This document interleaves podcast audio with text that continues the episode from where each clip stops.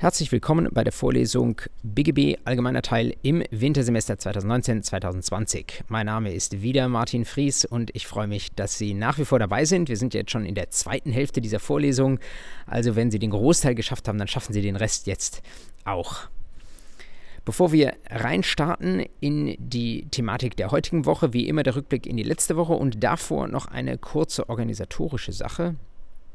Ich hoffe, dass Sie zwischenzeitlich in der Lage waren, nicht nur zu hören, was ich hier wöchentlich als Audiospur einstelle, sondern auch einen Blick in die Unterlagen zu werfen, die vielleicht an der einen oder anderen Stelle doch vertiefend sind. Ich sage das an der Stelle nochmal, die sind abrufbar als PDF, völlig frei zugänglich unter jurapodcast.eu. Das ist eine Seite, die ich vor kurzem eingerichtet habe, einfach gerade um solche Unterlagen einfach abrufbar zu machen.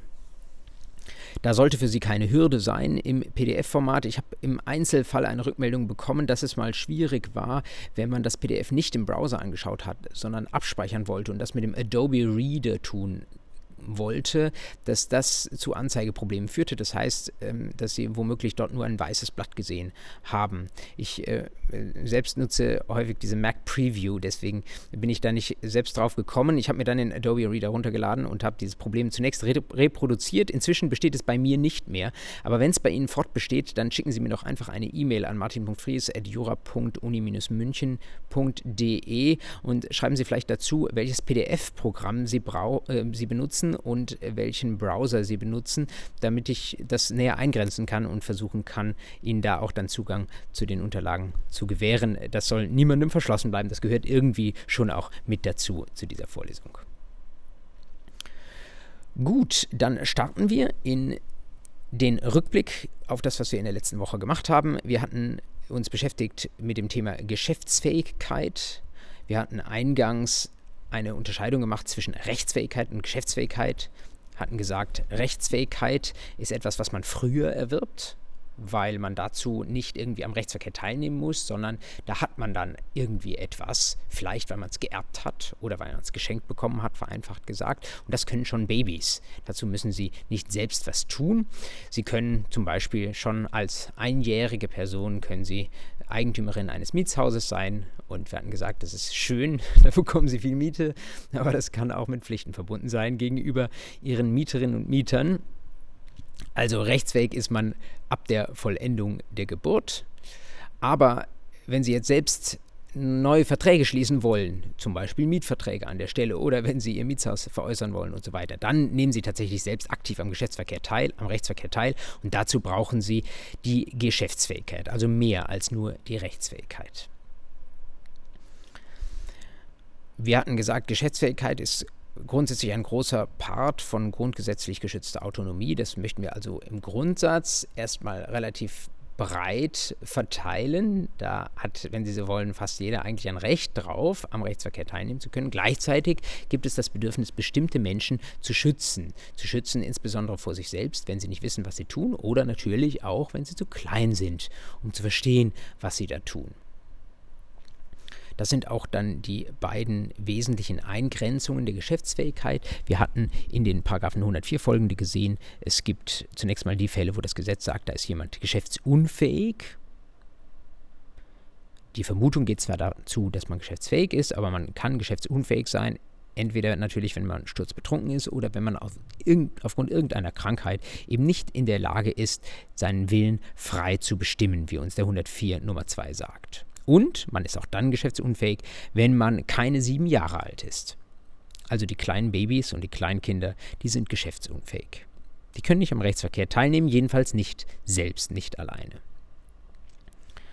Wir hatten gesagt, wenn jemand dann geschäftsunfähig ist und er macht das trotzdem, dann 105 sind seine Willenserklärungen nichtig, dann wird das juristisch betrachtet, als wäre ein Geschäft gar nicht zustande gekommen. Ausnahme 105a, Geschäfte des täglichen Lebens, Stichwort Inklusion. Wir wollen manchen Menschen, ähm, die da im Supermarkt was einkaufen gehen, selbst wenn sie denn nicht geschäftsfähig sind, irgendwie auch ein würdevolles Handeln in kleinem Umfang mit Blick auf Bagatellen ermöglichen. Und dann hatten wir uns angeschaut, die Sache mit der beschränkten Geschäftsfähigkeit. Geschäftsfähigkeit ist nicht nur schwarz und weiß, sie werden voll geschäftsfähig mit Vollendung des 18. Lebensjahrs. Wir hatten dazu einen Blick geworfen, auch in den Paragraphen 2, den Sie dazu kennen müssen, den Sie sich vielleicht an den 106 dazu kommentiert haben. Volljährigkeit tritt ein mit der Vollendung des 18. Lebensjahrs. Und ähm, 106 sagt uns aber auch, wer noch nicht 18 ist, aber schon 7 oder älter, der ist beschränkt geschäftsfähig. Und wir hatten uns angeschaut, welche Regeln für beschränkte beschränkt geschäftsfähige Menschen, also insbesondere für heranwachsende Jugendliche, gelten. Und wir hatten gesehen, da hängt sehr vieles an dem Begriff des lediglich rechtlichen Vorteils aus 107. Die Ratio dahinter ist klar, wenn ein Geschäft für den Minderjährigen nur rechtliche Vorteile mit sich bringt, dann braucht das Gesetz ihn dabei nicht aufzuhalten. Das soll er alleine können. Er soll ähm, sich, wenn sie wollen, gute Geschäfte machen können, so viel er will. Aber wir müssen da schon direkt vorsichtig sein. Gute Geschäfte. Ähm, bei Austauschbeziehungen ist es ja häufig ein Do und Des. Also äh, der Minderjährige macht nicht nur ein gutes Geschäft, indem er etwas günstig bekommt, sondern vielleicht muss er auch ein kleines Geld dafür hergeben. Und da wird es schon schwierig, denn in dem Moment, wo äh, unsere minderjährige Person etwas hergibt, da äh, ist schon ein rechtlicher Nachteil darin zu sehen. Wir hatten gesagt, das muss man ähm, getrennt betrachten, äh, Trennungsabstraktionsprinzip, schuldrechtliche Ebene von der dinglichen Ebene trennen und regelmäßig ähm, werden wir die Situation haben, dass auf der schuldrechtlichen Ebene zum Beispiel ein Kaufvertrag, den unser Minderjähriger schließt, dass der schwebend unwirksam ist, weil er eben nicht rechtlich vorteilhaft ist, selbst wenn es ein total gutes Geschäft ist. Wenn unser Minderjähriger auch nur einen Cent zahlt, ist ein rechtlicher Nachteil für ihn mit drin. Auf der dinglichen Ebene hatten wir uns äh, dann aber auch beim Beispiel des Kaufvertrags angesehen, dass das Erfüllungsgeschäft zugunsten des Minderjährigen, zum Beispiel, dass ihm irgendetwas übereignet wird, zum Beispiel ein Fahrrad oder sonst ein Buch oder sonst irgendetwas, dass das lediglich rechtlich vorteilhaft ist. Wir haben ja zwei Erfüllungsgeschäfte auf der dinglichen Ebene und das, was zugunsten des Minderjährigen geht, das ist lediglich rechtlich vorteilhaft, das andere nicht. Deswegen ist das eine Geschäft wirksam und das andere nicht. Und das führt, äh, wenn äh, es nicht nachträglich zur Wirksamkeit kommt, dafür, dass, dazu, dass das Ganze über die Regeln des Bereicherungsrechts wieder rückabgewickelt werden muss. Ich habe gesagt, wenn das Ganze nicht nachträglich wirksam gemacht wird, wir hatten gesehen, ein Minderjähriger, der da handelt und sich rechtliche Nachteile an, einhandelt, dessen Geschäft kann die Zustimmung der Erziehungsberechtigten, der gesetzlichen Vertreter finden. Die kann entweder vorher erteilt werden, die, dann heißt sie Einwilligung, sie kann auch nachher erteilt werden, dann heißt sie Genehmigung. Und wir hatten uns in 108 folgende angeschaut, unter welchen ähm, Umständen nun ein Vertragspartner auch Klarheit darüber erkan, äh, erlangen kann, ob er diese Genehmigung bekommt, wenn sie im Moment des Vertragsschlusses noch nicht da war, einfach weil wir auch ihm eine Möglichkeit schaffen wollen, diesen Schwebezustand nicht ewig aufrechtzuerhalten. Der schwierigste Teil des letzten Termins waren einige Problemfelder mit Blick auf diese rechtlichen Vorteile, die wir uns angeschaut haben. Auch die kann ich jetzt nur kurz anrühren, weil es eine Wiederholung ist. Grundsätzlich müssen Sie immer innerlich zusammenzucken, wenn es um Immobilien geht. Denn das Eigentum von, an Immobilien ist ja was Wunderbares. Die sind gerade in der heutigen Zeit wahnsinnig viel Geld wert und wer das hat und wer eine Immobilie erwirbt, und äh, selbst wenn wir uns erstmal nur auf die dingliche Ebene beschränken, der erwirbt Eigentum und das ist was Gutes. Und man denkt, das ist kein rechtlicher Nachteil damit verbunden. Aber, wie das Beispiel, das ich eingangs gewählt habe mit dem Mietvertrag zeigt, ähm, es können an einer Immobilie auch Verpflichtungen dranhängen. Wenn das schuldrechtliche Verpflichtungen sind, äh, zum Beispiel gegenüber Mietern, dann wird man sagen, naja, das ist irgendwie etwas, was aus der Immobilie heraus gewährt wird, saldiert oder mit einer Nettobetrachtung ähm, sich das angeschaut, ist das trotzdem insgesamt noch lediglich rechtlich vorteilhaft. Es gibt keine Nachteile, die über die Vorteile hinausgehen, die die Immobilie bringt. Ganz ähnlich mit Lasten, die auf das Eigentum eingetragen sind, also zum Beispiel eine Grundschuld oder Niesbrauch. Auch da wird man vielleicht mit gewisser Begründungslast noch sagen können, das ist ein lediglich rechtlicher Vorteil, aber schwieriger wird schon, wenn Sie das kontaminierte Grundstück haben und Sie haben öffentliche rechtliche Lasten. Da muss irgendetwas ausgekoffert werden, da muss irgendetwas beseitigt werden und vielleicht ist dann der Wert des Grundstücks doch auch mal überstiegen. Ähm, dann ähm, kann es durchaus mal sein, dass Sie einen rechtlichen Nachteil haben, selbst wenn Sie eigentlich nur Eigentum erwerben als Kind. Zweiter Problemkreis, den wir uns angeschaut hatten, waren Elterngeschenke. Da hatten wir gesagt, im Grundsatz ähm, ist das schuldrechtliche äh, Geschäft einer Schenkung unproblematisch. Da bekommt das Kind nur etwas. Das Problem ist allerdings dann, dass ähm, wenn die Eltern etwas schenken, dass dann das äh, dingliche Geschäft wegen des letzten Halbsatzes von 181, das Insichtsgeschäft, das nur die Erfüllung einer wirksamen schuldrechtlichen Verpflichtung ist, dass das keinen entscheidenden Hürden mehr begegnet. Und das heißt, wir würden darüber ein Elterngeschenk hinbekommen, selbst dann, wenn die Immobilie, die wir da zum Beispiel schenken, oder die Eigentumswohnung, die wir schenken, wenn die auch mit rechtlichen Nachteilen behaftet ist. Das führt dazu, dass man entweder eine Gesamtbetrachtung vornimmt, in der man die Nachteile des dinglichen Geschäfts schon in die schuldrechtliche Beziehung mit hineindenkt.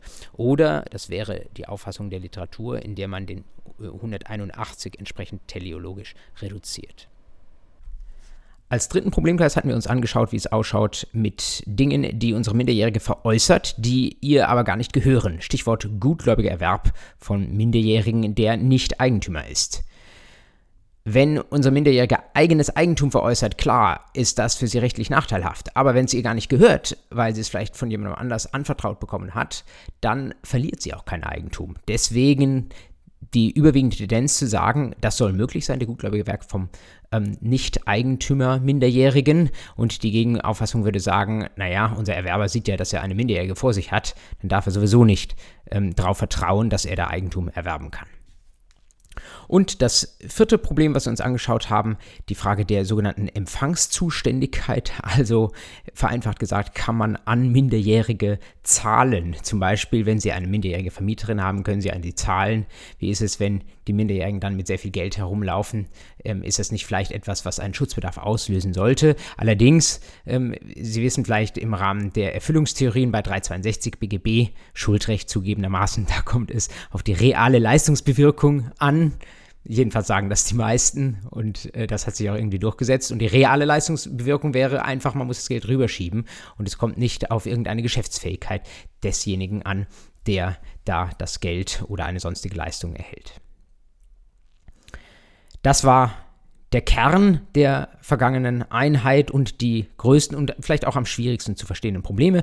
Was danach noch kam, war zunächst die Sache mit dem Taschengeld, Paragraph 110 wo wir gesehen haben, Kinder sollen mit dem, was ihnen zum Handeln in kleinem Stile überlassen worden ist, mit dem sollen sie auch tatsächlich handeln dürfen. Ein paar Sonderfälle hatten wir uns natürlich angeschaut. Die minderjährige Person, die ins Tattoo-Studio geht oder sich tätowieren lässt, soll das möglich sein, wenn es mit ihrem Taschengeld bezahlt? Ähm, wie ist es, wenn jemand einen loskauft mit seinem Taschengeld und dann einen großen Lottogewinn bekommt, ist dieses Surrogat noch von dem Generalkonsens, dem beschränkten Generalkonsens des Taschengelds aus 110 BGB umfasst. Darüber kann man diskutieren. Bei der Lottofrage wird man sagen müssen, äh, bei diesen Surrogaten, also wenn ähm, das deutlich mehr ist, als ursprünglich zur Verfügung gestellt wurde, dann wird man erneut die äh, Zustimmung der Eltern verlangen, aber diskutieren kann und sollte man das auf jeden Fall. Dann hatten wir uns zum Schluss noch die Vorschriften über berufstätige Minderjährige angeschaut, 112 und 113, hatten gesagt, 112, das ist derjenige, der ein eigenes Geschäft hat, 113 ist derjenige, der woanders angestellt ist. Und wir hatten gesehen, dass das Gesetz sagt, wenn das so ist, dass Minderjährige tatsächlich schon berufstätig sind, dann müssen sie insoweit auch eine Geschäftstätigkeit ausüben können und dann sollen sie nicht immer unter dem Damoklesschwert stehen, dass ihre Eltern das Geschäft nicht genehmigen. Deswegen ähm, so eine auf den entsprechenden Geschäftskreis beschränkte Geschäftsfähigkeit, die wir in 112 und 113 sehen. Für die mit diesem Beruf zusammenhängenden Geschäfte ist dann ein Generalkonsens erteilt. Wir hatten abgeschlossen mit einer Synopse und wenn Sie das wiederholen wollen, dann schauen Sie vielleicht ähm, später oder immer noch einmal auf diese letzte Folie aus der letzten Einheit drauf, wo, wo Sie gesehen hatten, ähm, es gibt bestimmte Fälle, wo ein Kind, wenn es denn mindestens sieben Jahre alt ist, allein handeln kann. Es gibt aber eben auch die Fälle, wo es Eltern braucht. Und es gibt die Sonderfälle, ähm, insbesondere, ich hatte sie Großgeschäfte genannt, also Immobilien, ähm, vielleicht wenn es mal um eine Erbschaft geht und so weiter, oder die Ausschlagung eines Pflichtteils, wo das Gericht zustimmen muss. Das Familiengericht muss dann ähm, mit beteiligt werden, übrigens auch bei Paragraph 112, also wenn das Kind ein eigenes Geschäft führt. Und es gibt bestimmte ähm, innerfamiliäre Fälle, insbesondere auch in sich Geschäfte, wo eine Ergänzungspflegerin beteiligt werden muss. So viel zu Einheit 7. Höchste Zeit, dass wir zu Einheit 8 kommen und in dem Übergang, in der Überleitung verstecke ich noch schnell einen thematisch etwas fernen Hinweis zur aktuellen NJW, also die Nikolaus-NJW, wenn Sie so wollen, die am 5. Dezember, donnerstags kommt sie immer raus, erschienen ist. Ich ähm, hoffe von Ihnen eigentlich, dass Sie die lesen, dass Sie mit Neugier jeden Donnerstag früh die NJW aufschlagen, äh, weil es einfach eine der Zeitschriften ist, wo die ganz wichtigen äh, juristischen Themen verhandelt werden und wenn Sie sich auf Staatsexamen vorbereiten, dann machen Sie es doch einfach zur Gewohnheit, solche Zeitschriften anzuschauen. Ähm, ich, schauen Sie auch sonst, welche anderen Zeitschriften Sie noch interessieren. Die Juristenzeitung ist sicherlich auch eine, wo wichtige Dinge verhandelt werden. Das Anwaltsblatt bringt so ein bisschen eher die Zukunftsthemen. Das dürfen Sie aber auch im Blick behalten. Das ist sogar kostenlos verfügbar ähm, wenn Sie wollen, sogar auch in einer App. Also da gibt es viele Sachen und Sie haben heutzutage einen wesentlich einfacheren Zugang zu all diesen Zeitschriften, als das früher der Fall war. Ähm, also hoffe ich, dass Sie schon gesehen haben, was ich Ihnen jetzt hier kurz äh, mitbringen möchte. Den Schnipsel ähm, aus dieser gestrigen NJW ähm, eine Urteilsbesprechung zu einem Urteil, das dort auch abgedruckt ist. Und ähm, da geht es um den Zugang einer Willenserklärung. Also etwas, was jetzt ähm, schon äh, zwei Einheiten zurückliegt ähm, aber was sie seitdem ja eigentlich auf dem Kasten haben und wo sie das, was jetzt in der NJW steht, was vielleicht auch in anderen Zeitschriften abgedruckt ist, eigentlich nur noch einordnen müssen in ihren Werkzeugkasten. Ähm, worum es da? Äh, das ist ein äh, Fall, da geht es um eine Kündigungserklärung, die in irgendeinem kleinen französischen Dorf ähm, per Hand in einen Briefkasten eingeworfen wurde und ähm, erinnern sich daran, was wir über äh, den Zugang von Willenserklärungen bei Privatpersonen gesagt haben. Privatpersonen müssen einmal am Tag ihren Postkasten leeren. Und das war es aber auch. Geschäftsbetriebe müssen das am Anfang und am Ende ihrer Öffnungszeiten machen, aber bei Privatpersonen reicht es einmal am Tag. Und hier äh, kam es darauf an, wegen äh, einer Klagefrist, ob an einem bestimmten Tag diese Willenserklärung zugegangen worden äh, zugegangen ist oder eben erst einen Tag später oder am darauffolgenden Montag. Es war, es war glaube ich, ein Freitag. Und ähm, das Ding war, dass diese, diese Kündigungserklärung per Hand um, ich glaube, 13.30 Uhr sowas eingeworfen wurde.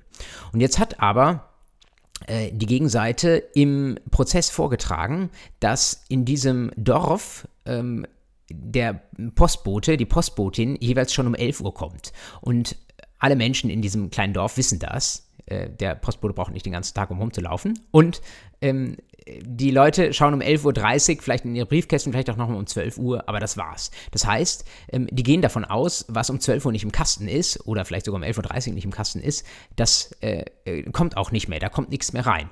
Äh, insofern hat diese Partei in dem Prozess vorgetragen, naja, wenn dann per Hand etwas um 13.30 Uhr eingeworfen wurde, dann ist das zu spät, dann ist das quasi erst am nächsten Werktag zugegangen. Ja, wie ist das? Hat sich das Bundesarbeitsgericht äh, damit auseinandergesetzt? Ähm, in einer Entscheidung vom 22. August 2019, Aktenzeichen 2 AZR 111 aus 2019. Äh, ich poste Ihnen das aber auch nochmal als Kommentar zu unserer damaligen YouTube-Einheit dazu. Und ähm, es gibt eine Urteilsbesprechung von Bruns in der NJW 2019 auf den Seiten 3618 bis 3620. Ähm, das äh, Bundesarbeitsgericht verweist äh, auf ganz viele verschiedene Ansichten und folgt dann der sogenannten Mittagstheorie. Die habe ich nicht erwähnt, äh, weil sie damals noch nicht so prominent war, vor ein paar Wochen, als wir darüber gesprochen haben. Die gab es auch vorher schon, aber jetzt hat sie nochmal irgendwie eine neue Adelung erfahren. Und die Mittagstheorie, wie Sie sich vorstellen können, die bedeutet, eine Erklärung, die bis Mittag zugegangen ist, die gilt an dem Tag tatsächlich auch als zugegangen, also die bis, mit, bis Mittag eingeworfen wurde in den Briefkasten, weil man davon ausgeht, dass Privatleute, die müssen nur einmal am Tag in den Postkasten schauen, aber mindestens um 12 Uhr müssen sie schon nochmal schauen. Ähm, würde in diesem Fall jetzt tatsächlich dann nur der einen Seite helfen. Ähm, es gelte in diesem Fall tatsächlich das Schreiben als erst am nächsten Werktag zugegangen, weil es eben erst um 13.30 Uhr eingeworfen war. Und das Bundesarbeitsgericht hat zurückverwiesen, um äh, Tatsachenfeststellungen nochmal ähm, aufzunehmen und äh, zu überlegen, wie denn tatsächlich die Lehrgewohnheiten in diesem kleinen französischen Ort waren. Äh, also wahnsinnig spannend. Äh, schauen Sie sich das in der NJW an, wenn Sie es nicht ohnehin schon gesehen haben. Das jetzt wirklich als Nachtrag zu einer zurückliegenden Einheit. Wir kommen jetzt spätestens zu den Willensmängeln. Und diese Einheit, die wir jetzt inhaltlich starten mit den Willensmängeln, die hängt letztlich zusammen mit der darauf folgenden Einheit. Vielleicht schauen wir zunächst einmal ins Gesetz rein. Der Begriff der Willensmängel ist dort jetzt nicht unmittelbar genannt, aber schauen Sie mal in die 116 folgende BGB. Da ist die Rede von der Willenserklärung. Und wenn Sie Ihre Blicke über die Überschriften streifen lassen, dann sehen Sie, da geht es um ja, geheimer Vorbehalt, Scheingeschäft, irgendwas, was nicht ernst genommen wird. Und dann geht es um Anfechtung, wegen Irrtums und so weiter. Da sehen Sie schon erstmal, was mit Willensmängel gemeint ist. Ähm, da hat jemand etwas nicht ganz ernst gemeint, da hat jemand nicht gewusst, was er sagt und im Nachhinein will er sich von diesem Geschäft wieder lösen oder sagt vielleicht, dieses Geschäft ist nie zustande gekommen. Regelmäßig führen Willensmängel zur Anfechtung eines Geschäfts, wenn es denn nicht von vornherein nichtig ist. Deswegen hängt dieses Thema Willensmängel und Anfechtung sehr eng zusammen. Man kann auch sagen, viele Willensmängel sind der Grund dafür, dass sich ein Geschäft nachher anfechten kann. Der ganze Stoff, der damit zusammenhängt, der ist zu viel für eine Einheit. Deswegen beschäftigen wir uns mit diesen Willensmängeln, teilweise alias Anfechtungsgründen in dieser achten Einheit. Und was wir dann in der nächsten Einheit machen werden, ist die Anfechtung selbst. Das heißt, da äh, schauen wir, welche technischen Voraussetzungen gegeben sein müssen, damit man ähm, eine Willenserklärung oder einen Vertrag damit auch anfechten kann und sich damit wieder lösen kann. Und wir vertiefen gleichzeitig in der nächsten Einheit dann auch mit einigen weiteren Beispielen nochmal das, ähm, was wir in dieser Einheit schon angesprochen haben. Also letztlich in dieser Einheit Grundierung ähm, für das Anfechtungsrecht im Wesentlichen. Und wir beginnen gleich mal mit dem, was in den 116, 17, 18 drin steht. Das sind nämlich tatsächlich, wie Sie mit einem schnellen Blick rein äh, sehen, das sind die Fälle, wo Sie tatsächlich einen Willensmangel haben, wo Sie keine Anfechtung mehr brauchen, sondern das Gesch Rechtsgeschäft oder die Willenserklärung sind von vornherein nichtig. Um das einigermaßen zu erfassen, möchte ich mal kurz zurückgehen auf eine Folie bzw. einen Gedanken, den wir ganz am Anfang unserer Vorlesung schon angesprochen haben. Erinnern Sie sich noch daran, dass wir gesagt hatten, wenn jemand eine Willenserklärung abgibt in den Rechtsverkehr hinein, dann hat der bestimmte Vorstellungen. Ich hatte Ihnen das in seine Wolke reingeschrieben, die Folie habe ich jetzt hier nochmal reingebaut. Wir sprechen von Handlungswillen, Erklärungsbewusstsein, Geschäftswillen. Also ich muss wissen, dass ich überhaupt was tue, dass es nicht ein bloßer Reflex ist, was ich da tue. Ich muss die Bewusstsein haben, dass ich jetzt irgendetwas Rechtserhebliches erkläre und ähm, wichtig ist eigentlich auch, dass ich äh, einen Willen zu diesem konkreten Geschäft habe. Das ist all das, was in meinem Kopf abgeht, was aber nur weil es in meinem Kopf ist, noch nicht unmittelbar sichtbar ist für die andere Seite. Sondern sichtbar wird es dadurch, dass ich etwas sage oder etwas schreibe oder vielleicht konkludent irgendetwas tue. Das habe ich hier mit der Sprechblase angedeutet.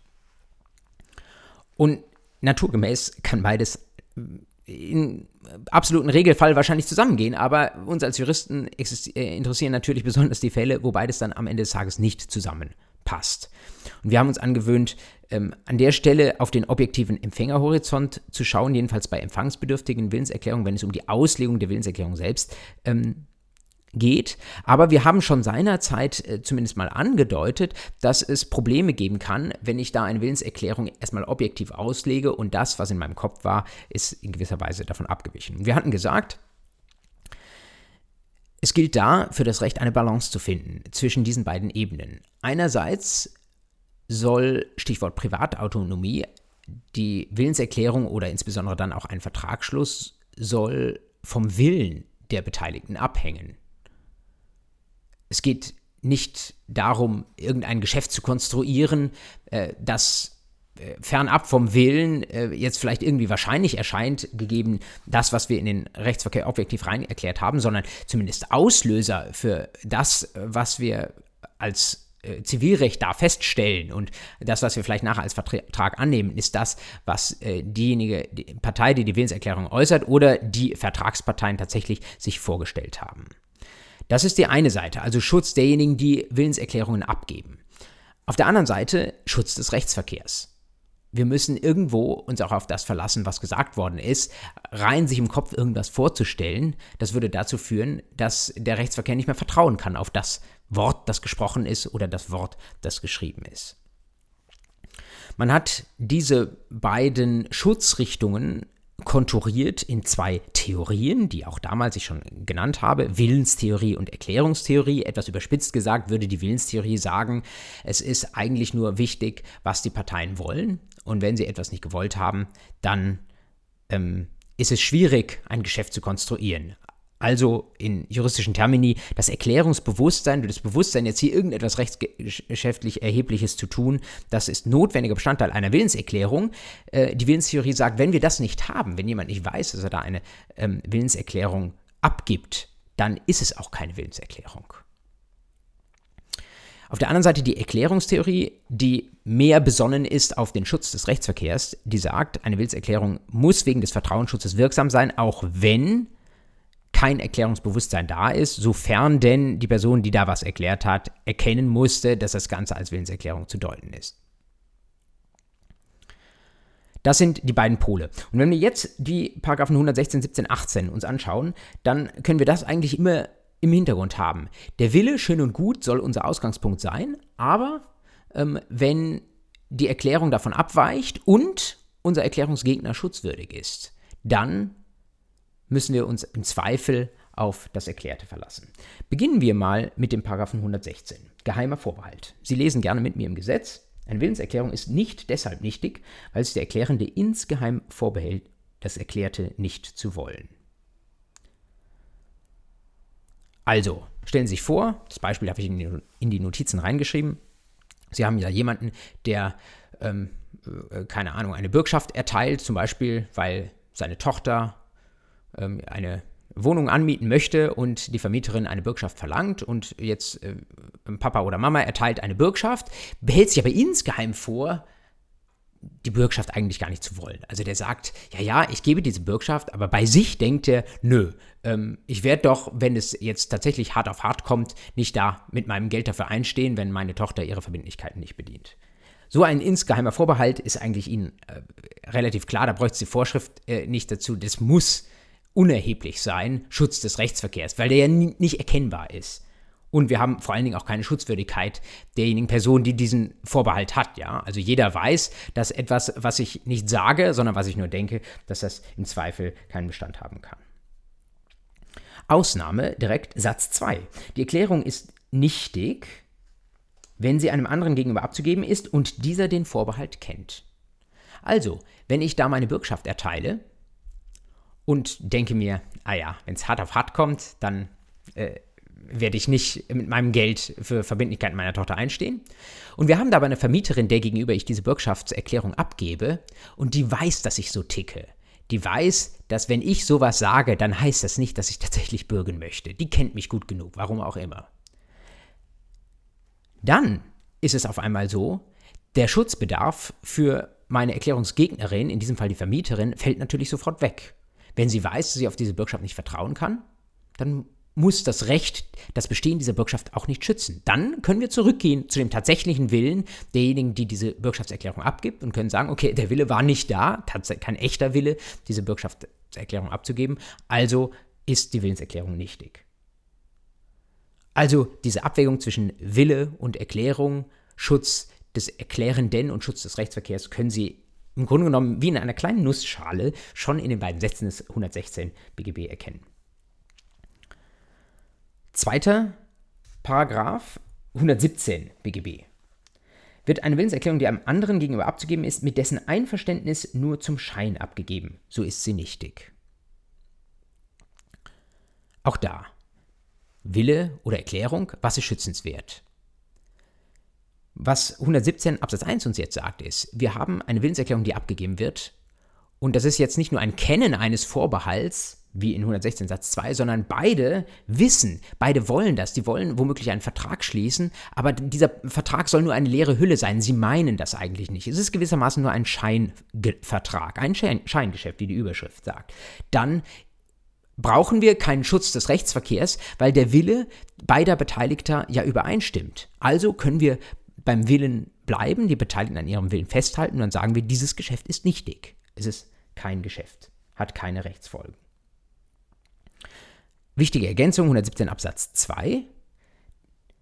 Wenn durch das Scheingeschäft ein anderes Rechtsgeschäft verdeckt wird, dann kann dieses andere Rechtsgeschäft durchaus gültig sein. Wir schauen uns nachher einen konkreten Fall dazu an.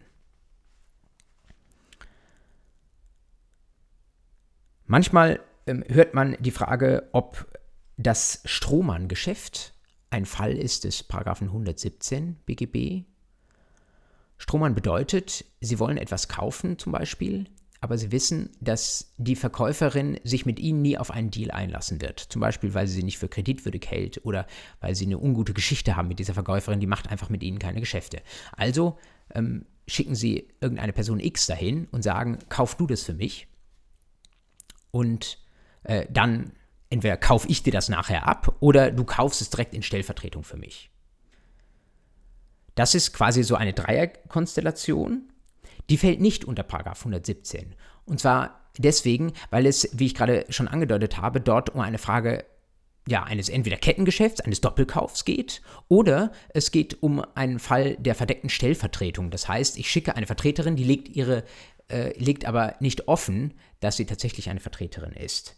Deswegen werden wir diese Fälle des Strohmann-Geschäftes ähm, dann uns anschauen, wenn wir, das wird wahrscheinlich kurz vor Weihnachten sein, uns mit den Paragraphen 164 folgende beschäftigen. Da geht es um Stellvertretung, also jemand schließt ein Geschäft als Stellvertreter, aber es ist kein Fall, sage ich an der Stelle schon, von Paragraphen 117. Was ist dann der absolute Klassiker für Paragraph 117? Es gibt einen Fall, den müssen Sie im Grunde genommen im Schlaf singen können, wie man so schön sagt. Den müssen sie nicht auswendig können, den sollen sie auch verstanden haben. Deswegen an der Stelle mit einer eigenen Folie garniert. Ähm, wer von Ihnen schon mal mit BGBAT zu tun hatte, der weiß, wovon ich spreche. Die sogenannte Unterverbriefung. Was ist eine Unterverbriefung? Nun, bei einer Unterverbriefung, da geht es erst einmal um ein formbedürftiges Rechtsgeschäft. Über Form haben wir ja schon gesprochen und Sie wissen, manche Geschäfte brauchen eine Schriftform, viele brauchen auch die notarielle Form und der Standardfall für Unterverbriefungsgeschäfte ist derjenige mit der notariellen Form. Und was sind das für Geschäfte? Insbesondere Immobiliengeschäfte. Also da haben wir äh, zwei Personen und Sie wissen, die Immobilienpreise sind hoch und jetzt wollen die eine, ein Haus äh, kaufen, verkaufen und ähm, sagen wir mal, Sie haben sich geeinigt auf einen Kaufpreis von 500.000 Euro. Jetzt wissen Sie, sind Sie beide dazu bereit, dieses Geschäft so abzuwickeln. Sie wissen, Sie müssen zu einer Notarin gehen, so ist das, das steht jetzt in 311b Absatz 1 drin. Gleichzeitig äh, wissen Sie auch, jetzt fallen unschöne Kosten an. Zum einen fällt Steuer an, Grunderwerbsteuer, die natürlich aus dem Wert des Grundstücks bzw. aus dem Kaufpreis berechnet wird. Das heißt, je höher der Kaufpreis, desto höher die Steuer. Und zum Zweiten fallen leider auch Notarkosten an. Notare, mit denen kann man ihre, ihr Salär nicht frei verhandeln, sondern die haben eine Gebührenordnung, so ähnlich wie Rechtsanwälte, vielleicht noch ein Stück starrer. Und auch für das, was sie bei der Notarin latzen müssen, auch dafür ist der Geschäftswert, der Gegenstandswert der Sache und damit hier der Grundstückswert maßgeblich und damit kommt es am Ende des Tages auch da auf den Kaufpreis an. Mit anderen Worten, wenn Sie eine Immobilie für 500.000 Euro verkaufen oder kaufen wollen, dann sind da deutlich mehr Notarkosten äh, zu zahlen, als wenn Sie zum Beispiel die Immobilie nur für 250.000 Euro verkaufen würden. Und das kann jetzt unsere beiden Vertragsparteien, Verkäuferin und Käuferin dazu bringen zu sagen, naja, wenn die Höhe des Kaufpreises doch nur Probleme, will sagen Kosten auslöst, dann lass uns doch uns hier beide zusammensetzen. Wir einigen uns quasi per Handschlag, äh, quasi wie ein Ehrenmannswort, äh, einigen wir uns darauf, dass der Kaufpreis eigentlich bei 500.000 Euro liegen soll. Aber lass uns doch bei der Notarin den Kaufpreis nur mit 250.000 Euro angeben. Denn dann ähm, müssen wir deutlich weniger Notarkosten zahlen und wir müssen auch weniger Grunderwerbsteuer zahlen. Was wir da verdienen, also was wir weniger zahlen müssen, das können wir unter uns aufteilen, ist also für uns beide gut, das machen wir so. Man denkt immer, es ist der absolute Ausnahmefall, aber das ist nicht der Ausnahmefall. Das sind ganz valide Überlegungen von unternehmerisch denkenden Mandanten, die vielleicht auch nicht ganz genau wissen, wie das so ist mit der notariellen Form und wofür sie gilt und äh, wo sie dann gewahrt ist und wo auch nicht. Und das schauen wir uns jetzt an. Wir tun das, indem wir einfach Paragraph 117 anwenden.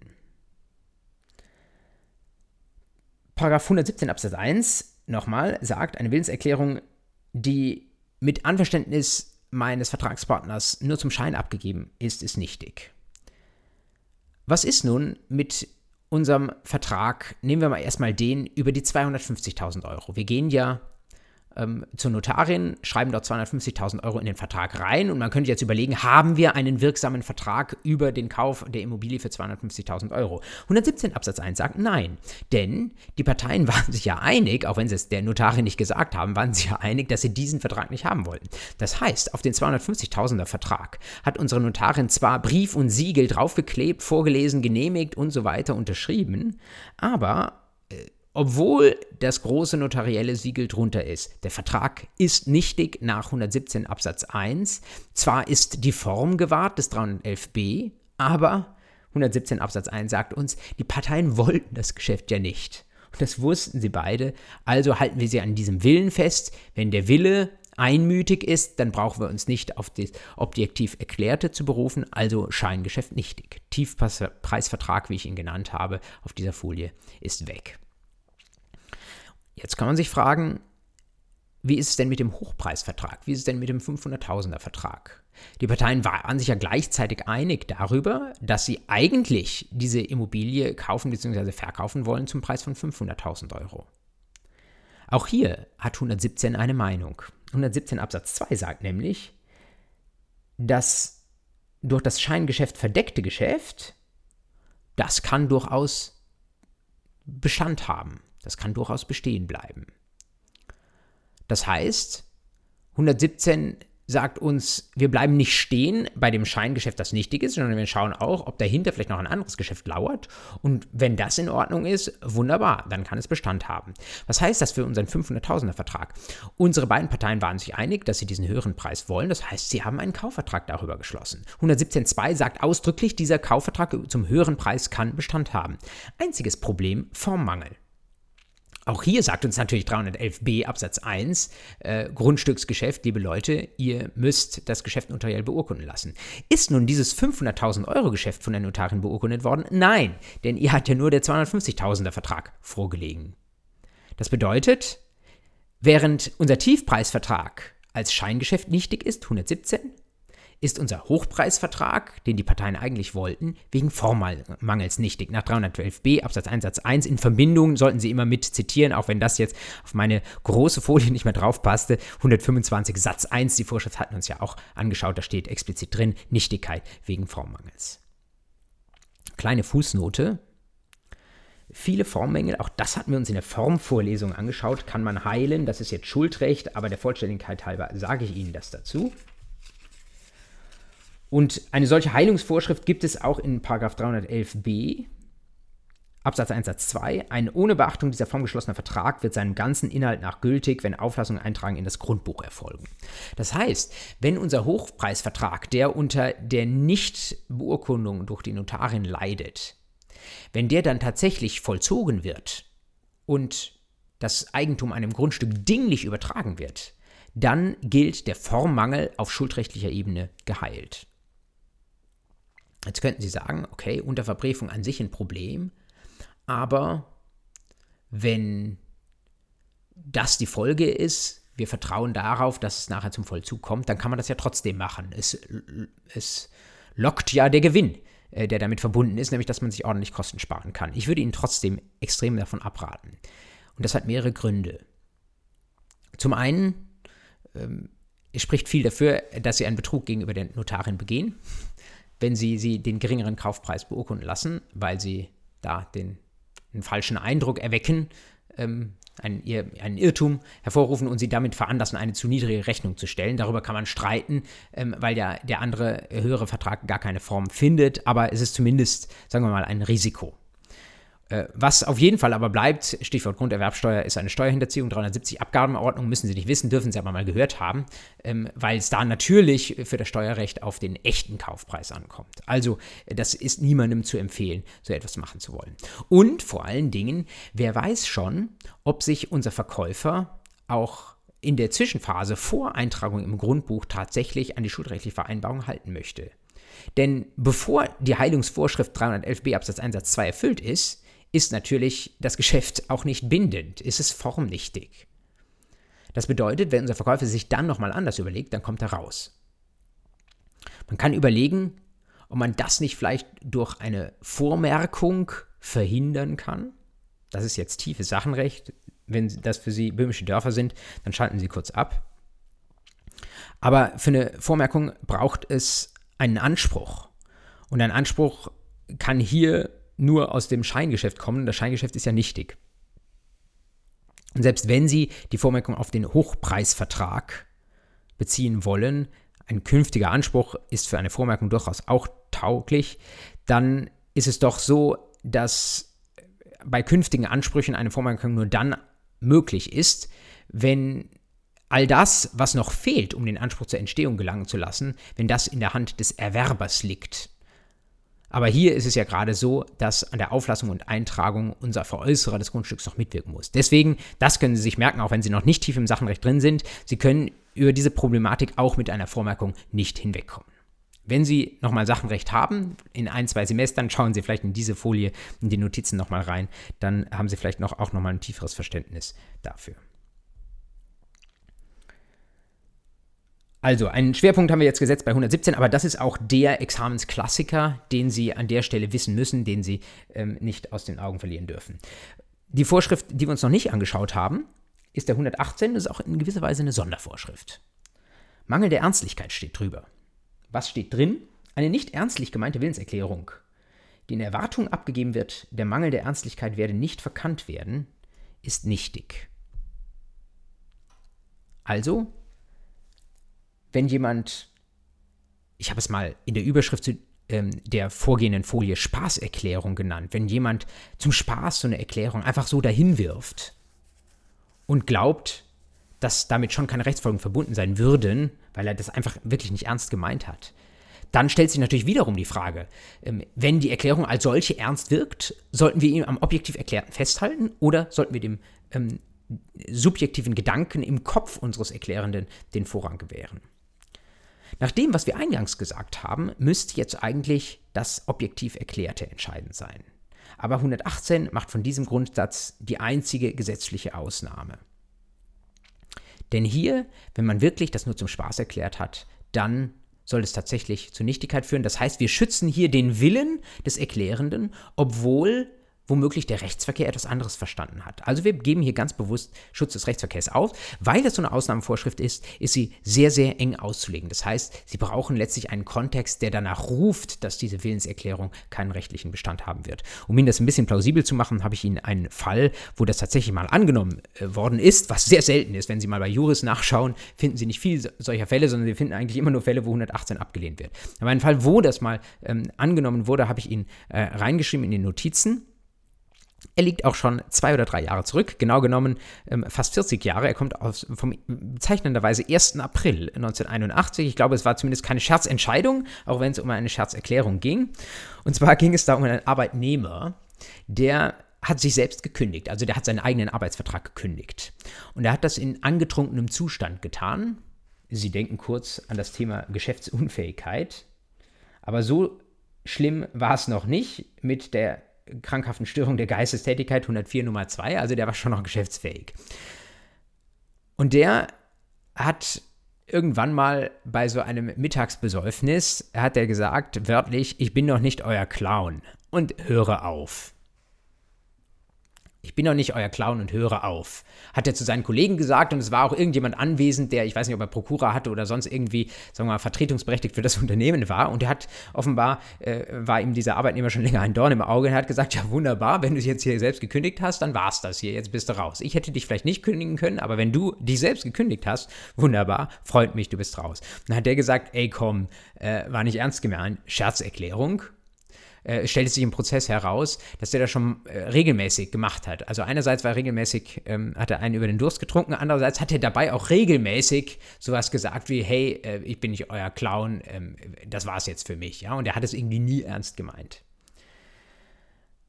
Das war so ein Fall, wo das Bundesarbeitsgericht mal gesagt hat, 118 greift, Mangel der Ernstlichkeit, also Willenserklärung nichtig. Das ist deswegen bemerkenswert, weil die Theorie zu dieser Vorschrift eigentlich sagt, es kommt gerade nicht auf den Schutz des Rechtsverkehrs an. Wir brauchen nicht das der Rechtsverkehr oder der Erklärungsgegner erkennt, dass die Willenserklärung gar nicht ernstlich gemeint war. Das soll nach der Theorie nicht erforderlich sein. Aber wenn man sich diesen mehr oder weniger einzigen Fall dazu anschaut, dann sieht man, es ist eigentlich ein Fall, wo die Kollegen dieses Arbeitnehmers echt hätten erkennen müssen, zumindest, dass das nicht ernstlich gemeint war. Also, wo sie es vielleicht sogar auch erkannt haben, es ließ sich nur im Prozess nicht nachweisen. Will sagen, äh, also sie müssen schon an argen Fall konstruieren, um 118 anwenden zu können. Es ist eine Ausnahmevorschrift, davon sollten Sie mal gehört haben. All das, was danach kommt, sind Gründe, sind Umstände, die nicht dazu führen, sind Willensmängel, die nicht dazu führen, dass eine Willenserklärung nichtig ist, sondern wo das Gesetz sagt, nein, wir halten dich erstmal an dieser Willenserklärung fest, aber zum Schutz deines Willens gegen den Rechtsverkehr, wenn Sie so wollen, zum Schutz deines Willens sollst du berechtigt sein, deine Willenserklärung anzufechten. Also mit einer weiteren Erklärung dich im Nachhinein von deiner Willenserklärung und damit regelmäßig von deinem geschlossenen Vertrag wieder zu lösen. Man fragt sich zunächst einmal, wie kann das denn jetzt eigentlich sein? Also äh, Schutz des Willens, dann auf einmal gegen den Schutz des Rechtsverkehrs? Was bedeutet das für die Rechtssicherheit, wenn jemand äh, eine ganze Anzahl von Gründen im Gesetz findet, wie er sich von dem Geschäft wieder lösen kann? Und der Vertragspartner, der auf die Erklärung vertraut hat und dem das Gesetz auch zunächst gesagt hat, die Erklärung ist wirksam, der schaut dann in die Röhre, weil ihm, wenn Sie so wollen, das Geschäft nachträglich wieder aus der Hand geschlagen wird. Da müssen wir einen kleinen Seitenblick werfen in eine Vorschrift, die wir uns im, beim nächsten Mal noch näher anschauen werden. Aber schauen Sie mal in den 122 hinein. Wenn eine Willenserklärung entweder nichtig ist nach 118 oder eben dann auch angefochten ist nach 119, 120, dann muss derjenige, der sich von dem Vertrag wieder löst oder von dem Geschäft wieder Abstand nimmt, der muss den Schaden ersetzen, der durch das Vertrauen auf den Bestand dieser Willenserklärung angefallen ist. Das ist, dieser 122, ist der Schutz des Rechtsverkehrs. Wenn wir die Möglichkeit schaffen, von einem Rechtsgeschäft Abstand zu nehmen, entweder durch Nichtigkeit einer Willenserklärung oder durch ihre Anfechtbarkeit, dann muss zumindest derjenige, der sich hier von seinem Rechtsgeschäft wieder lösen darf, der muss ähm, zumindest das, was dadurch an Vertrauensschäden entstanden ist, muss das ersetzen. Diesen Schadensersatz schauen wir uns beim nächsten Mal an, weil er ein bisschen in die Rechtsfolge der Anfechtung gehört, aber das quasi nochmal als Balance zwischen diesen beiden Polen, Schutz des Willens und Schutz des Rechtsverkehrs, möchte ich Ihnen kurz angedeutet haben. Schauen wir mal rein in die Vorschriften über Anfechtungsgründe, also Willensmängel, Willensmängel, wo die Willenserklärung zunächst Bestand hat, aber dann noch gekippt werden kann. Die wichtigste Vorschrift ist hier der Paragraph 119, mit dem wir uns jetzt einige Zeit aufhalten werden. Beginnen wir mal mit 119 Absatz 1 wenn Sie das Gesetz vor sich haben oder in Reichweite haben, dann nehmen Sie es jetzt dazu. Es ist wichtig, dass Sie das irgendwie in den Blick bekommen und da mal reingeschaut haben. Für diejenigen, die joggen, lese ich es vor.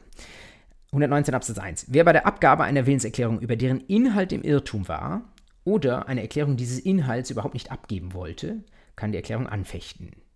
Wenn anzunehmen ist, dass er bei Kenntnis der Sachlage verständiger Würdigung des Falles nicht abgegeben haben würde. Ich habe den zweiten Halbsatz etwas schwächer betont. Der spielt tatsächlich, den sollten Sie mitprüfen in der Prüfung, weil Sie ja das Gesetz lesen, dann stolpern Sie aber auch drüber und müssen darunter subsumieren. Der spielt aber weniger eine Rolle als der erste Teil des Satzes. Also, wer über den Inhalt einer Willenserklärung im Irrtum war oder eine Erklärung dieses Inhalts überhaupt nicht abgeben wollte. Also irgendwas ist mit dem Inhalt der Willenserklärung, der nicht gewollt ist. Das Problem ist, wir haben da zwei Alternativen und aus dem Wortlaut ist eigentlich wahrscheinlich nur für die Superschlauen sofort klar, was damit gemeint ist. Solche superschlauen Menschen haben wir noch nicht gefunden. Das muss man wissen, was damit gemeint ist. Und deswegen habe ich versucht, Ihnen das auf der hier eingeblendeten Folie etwas zu plausibilisieren. Bei den beiden Alternativen des 119 Absatz 1, die Sie, wenn Sie äh, in der Klausur das prüfen, auch so benennen sollten. Also nicht einfach Paragraph 119 oder Paragraph 119 Absatz 1 schreiben, sondern bitte dann auch die Alternative dazu, wie Sie es generell tun sollten. Äh, die bezeichnet man als Inhaltsirrtum Alternative 1 und als Erklärungsirrtum Alternative 2. Was ist darunter zu verstehen? Zunächst der Inhaltsirrtum. Alternative 1. Beim Inhaltsirrtum habe ich Ihnen eingezeichnet, da ist die Hand in Ordnung, ist die Hand grün unserer Person, die Sie auf dieser Folie sehen, aber im Gehirn gibt es irgendwie eine Fehlverschaltung. Was will ich Ihnen damit sagen mit diesem komischen Bild? Ich will Ihnen damit sagen, dass da jemand eine Willenserklärung abgegeben hat und wenn der da so liest, was er da so geschrieben hat, oder wenn er das nochmal vor seinem inneren Ohr sich nochmal nachhört, was er da gesagt hat, dann ist es für den völlig in Ordnung. Der weiß aber nicht, was er damit sagt. Deswegen habe ich als äh, Lernfrage, wenn Sie wollen, dazu geschrieben, was heißt das eigentlich? Man könnte auch sagen, was sage ich eigentlich mit den Worten, die ich da ausgesprochen habe? Der hört sich das sagen und zuckt gar nicht zusammen, ist für den alles völlig in Ordnung. Aber er wählt Worte, deren Bedeutung er nicht kennt oder die missverständlich sind und vom Rechtsverkehr anders aufgefasst werden, als er sich das gesagt, gedacht hat. Bevor wir zu einzelnen Fällen kommen, schnell zur Unterscheidung, das, was auf der anderen Seite stattfindet, 119 Absatz 1, Alternative 2, der Erklärungsirrtum. Da denkt jemand ganz klar, der weiß genau, welche Worte er wählen müsste und welche Worte er wählen könnte. Aber beim Wählen der Worte geht dann irgendwas schief. Man spricht vom Versprechen, Verschreiben, Vergreifen. Deswegen habe ich die Hand rot eingezeichnet, weil der irgendwelche Worte dahin schreibt oder irgendwelche Worte sagt, von denen er sofort weiß, dass sie nicht richtig sind. Die Lernfrage dazu, was sage ich da eigentlich oder was habe ich da eigentlich gesagt? Also, wenn der das hören würde, was er da gerade gesagt hat, der würde sofort zusammenzucken mit dem Erklärungsirrtum und würde sagen, Quatsch, das, das wollte ich ja gar nicht, da habe ich mich versprochen, ja, oder habe ich mich verschrieben oder da habe ich mich vergriffen, als ich irgendwas ausgewählt habe. Das wollte ich doch nicht. Sie können sich auch ein anderes Bild zurechtlegen. Ähm, äh, für mich war das jetzt so einigermaßen intuitiv, dass der mit dem Erklärungsirrtum eigentlich klar denkt, aber die Hand macht irgendwas falsch und der mit dem Inhaltsirrtum, ähm, der hat irgendein Verständnisproblem und die Hand macht aber genau das, was das Gehirn anordnet, wenn Sie so wollen. Das ist die grobe Unterscheidung. Jetzt schauen wir nochmal ein bisschen näher hin und ich gebe Ihnen einige Beispielsfälle dazu. Zunächst zum Inhaltsirrtum. Ein ganz klassischer Fall für den Inhaltsirrtum ist einer, den wir schon in der Einheit 2 uns angeschaut haben. Deswegen habe ich in den Notizen darauf verwiesen. Erinnern Sie sich noch an den Haifischfleisch-Walfischfleisch-Fall Hakjöringsköt auf Skandinavisch. Da hatten Verkäuferinnen und Käuferinnen einen Vertrag schließen wollen über den Kauf von Walfischfleisch. Und sie haben das mit dem, ich glaube, norwegischen Wort Hakjöringsköt gemacht. Das Problem war, Hakjöringsköt ist das Wort für Haifischfleisch und nicht für Walfischfleisch. Es ist jetzt fast schon langweilig, wenn ich wieder darauf rekurriere, ob jetzt der Wille geschützt werden kann oder der Rechtsverkehr geschützt werden muss. Wir hatten seinerzeit in Einheit 2 gesagt, nun, wenn beide dasselbe gewollt haben, dann können wir uns auf den Willen verlassen, selbst wenn die Erklärung objektiv davon abgeht. Und wir hatten das mit dem lateinischen Terminus falsa demonstratio non nocet, also die falsche Erklärung schadet nicht belegt. Schadet dann nicht, wenn wir aber einen gemeinsamen Willen hatten und hatten deswegen gesagt, dann ist äh, tatsächlich der Wille entscheidend und das eigentlich gewollte Walfischfleisch ist tatsächlich zum Vertragsinhalt geworden. Wie aber wäre es gewesen, wenn jetzt das ausnahmsweise nicht beide falsch verstanden hätten, diesen Begriff, sondern einer den Begriff falsch verwendet hätte. Wenn also eine Partei gedacht hätte, unter Hackjöringsköt versteht man Walfischfleisch, was nicht stimmt, und die andere das, den Begriff richtig verstanden hätte. Dann hätten wir Falsa Demonstration non nocet nicht anwenden können. Wir hätten also nicht einfach auf den Willen gehen können, sondern wir hätten dann schon schauen müssen, was ist objektiv erklärt worden. Und in diesem Fall hätte sich die Partei, die den Begriff falsch verstanden hat, an der objektiven Bedeutung dieses Begriffs festhalten lassen müssen. Das bedeutet, wir hätten in dem Fall gesagt, der jetzt konstruiert ist bzw. abgewandelt ist, hätten wir gesagt, dass der Vertrag tatsächlich über Haifischfleisch zustande gekommen ist. Und dann hätten wir gleichzeitig aber gesagt, dass die Partei, die diesen Begriff falsch verstanden hat, dass die einen Anfechtungsgrund hat, weil sie tatsächlich einem Inhaltsirrtum erlegen ist. Auf mein Bild gemünzt, die wollte den Begriff Hackjöringsköd verwenden, also deswegen ist die Hand grün, aber sie hatte im Gehirn ein Verständnisproblem. Sie wusste nämlich nicht, was dieser Begriff be bedeutet. Andere Fälle des Inhaltsirrtums sind ähnliche, da werden irgendwelche vielleicht auch mal Ortsangaben verwendet oder es werden Gewichts- oder Größenangaben verwendet. Klassisch sind die Beispiele mit Pfund, unter denen sich der eine das eine und der andere das andere vorstellt. Und eine Person benutzt den Begriff eben falsch und dann wird sie an dem objektiv Erklärten festgehalten, aber kann die Erklärung im Nachhinein anfechten, weil wir einen Inhaltsirrtum nach 119 Absatz 1 Alternative 1 feststellen. Unwillkürlich denkt man an den wunderschönen Fall, der vor einigen Jahren vor einem Gericht, glaube ich, im Schwäbischen stattfand. Ich bemühe mich, mich daran zu erinnern, in das in die Notizen auch noch nachzutragen. Da hatte jemand, äh, ich weiß gar nicht mehr, äh, ob aus Schwaben oder vielleicht doch aus Sachsen, ich sollte vielleicht auch beide Landstriche nicht in einen Topf miteinander werfen, aber hatte in einem Reisebüro einen Flug gebucht und ähm, hatte äh, in dem in seinem Dialekt äh, gebeten um eine Verbindung nach Bordeaux und die Frage war, ob jetzt der Flug nach Bordeaux gehen sollte oder nach Porto in ähm, Portugal. Und ich glaube, dass der Flug am Ende gebucht wurde nach Frankreich und die Person wollte tatsächlich aber nach Portugal oder andersrum.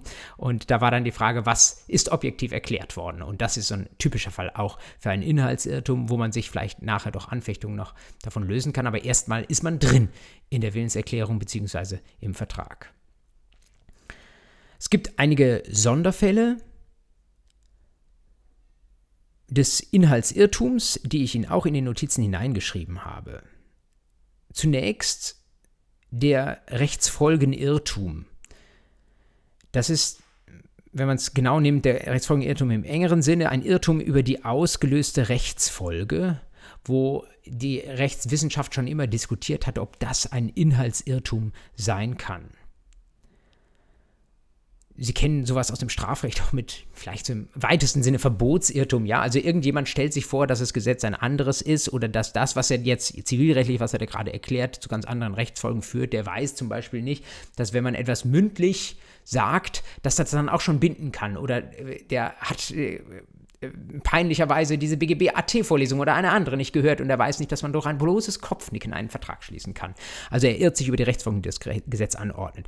Sie ahnen, dass so etwas im Normalfall kein Anfechtungsgrund sein kann, weil das eben äh, kein Irrtum ist über die Bedeutung dessen, was ich da in den Rechtsverkehr äußere, was der klassische Fall für den Inhaltsirrtum ist, sondern nur über die damit mittelbar zusammenhängenden Rechtsfolgen.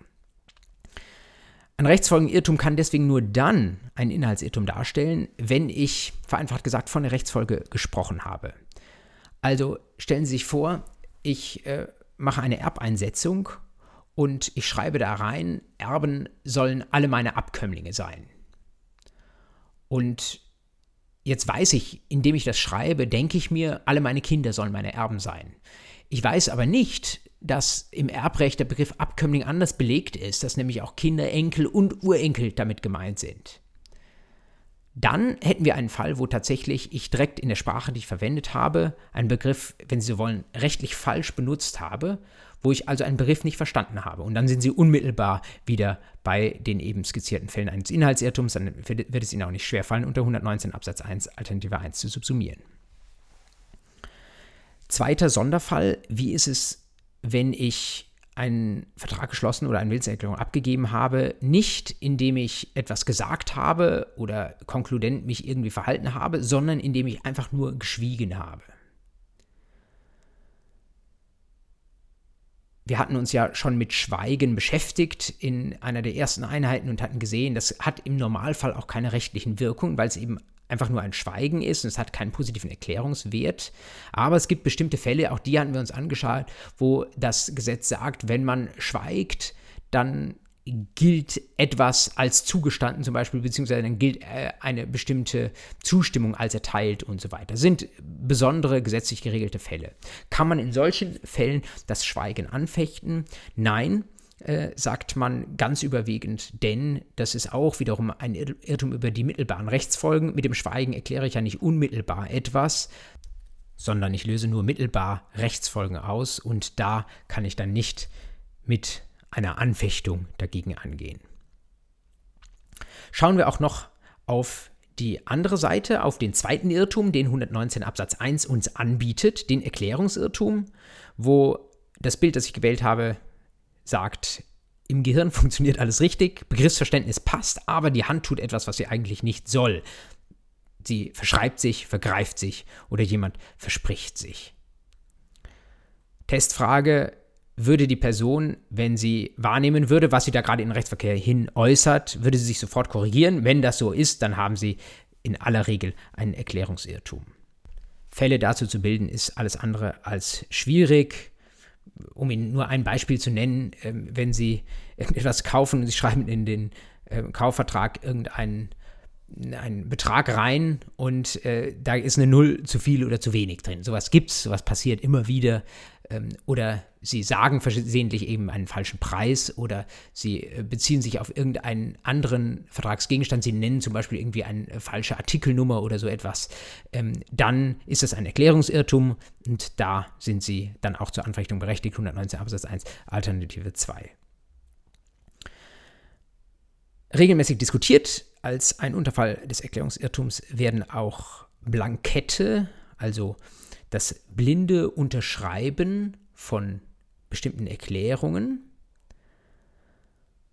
Und da ist es tatsächlich so, stellen Sie sich vor, ähm, da hat jemand eine Unterschriftenmappe, ist irgendjemand eine ganz äh, viel beschäftigte Vorständin eines großen Unternehmens, sie hat eine Unterschriftenmappe und die unterschreibt jetzt einfach alles, was ihr Sekretär ihr da hingelegt hat.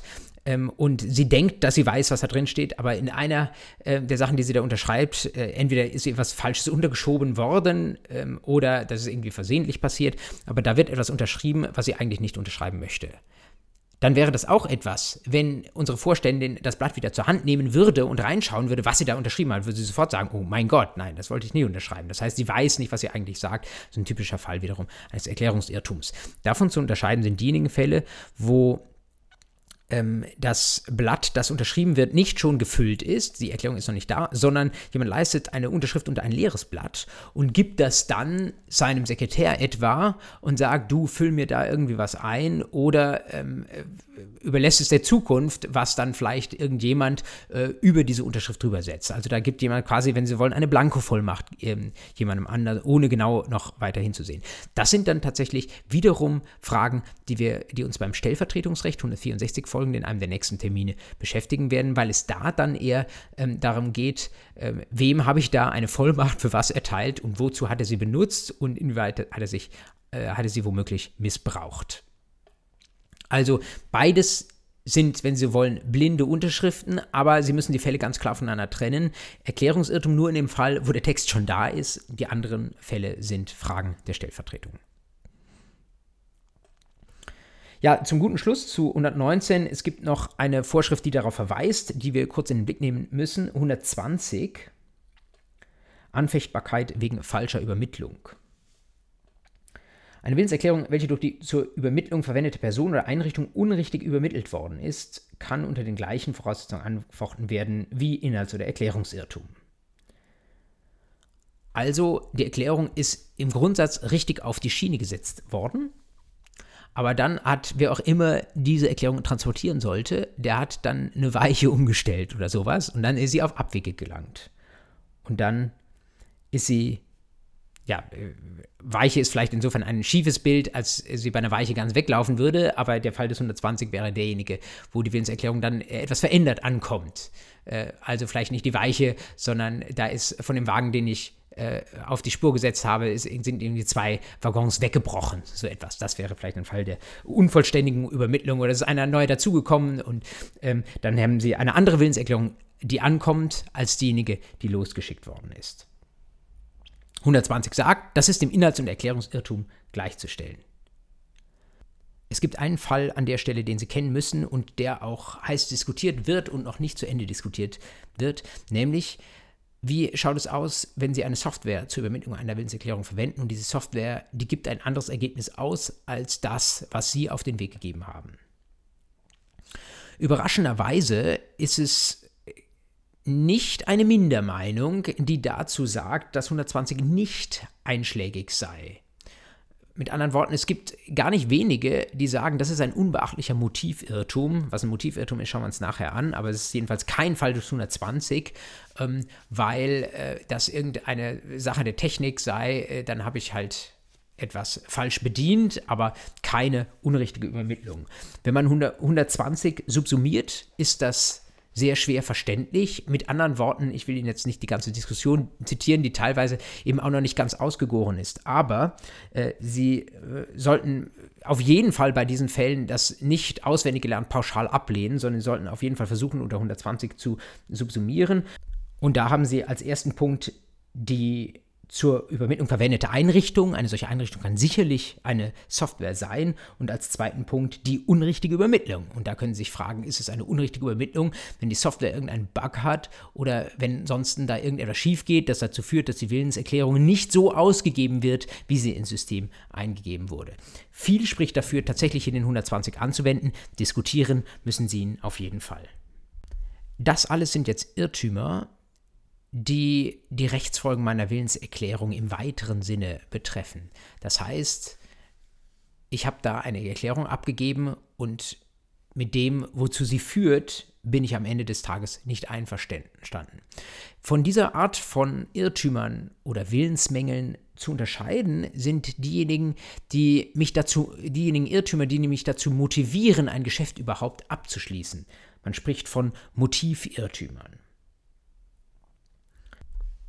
Stellen Sie sich vor, Sie haben sich ein neues Auto gekauft, weil Sie dachten, Sie finden den Schlüssel für Ihr altes Auto nicht mehr. Sie lachen, aber das gibt's. Ich habe diesen Fall tatsächlich gestern noch gehört. Zugegebenermaßen, die Person, ähm, die da die Protagonistin ist, war schon in ihren späten 80ern, aber geschäftsfähig. Das wissen Sie ja, im Zweifel 104 ist jemand geschäftsfähig. Ähm, hat das Auto gekauft, am anderen Tag tauchte natürlich der Schlüssel wieder auf des alten Autos. Wo hat sie ihn gefunden? In der Hosentasche. So spielt das Leben.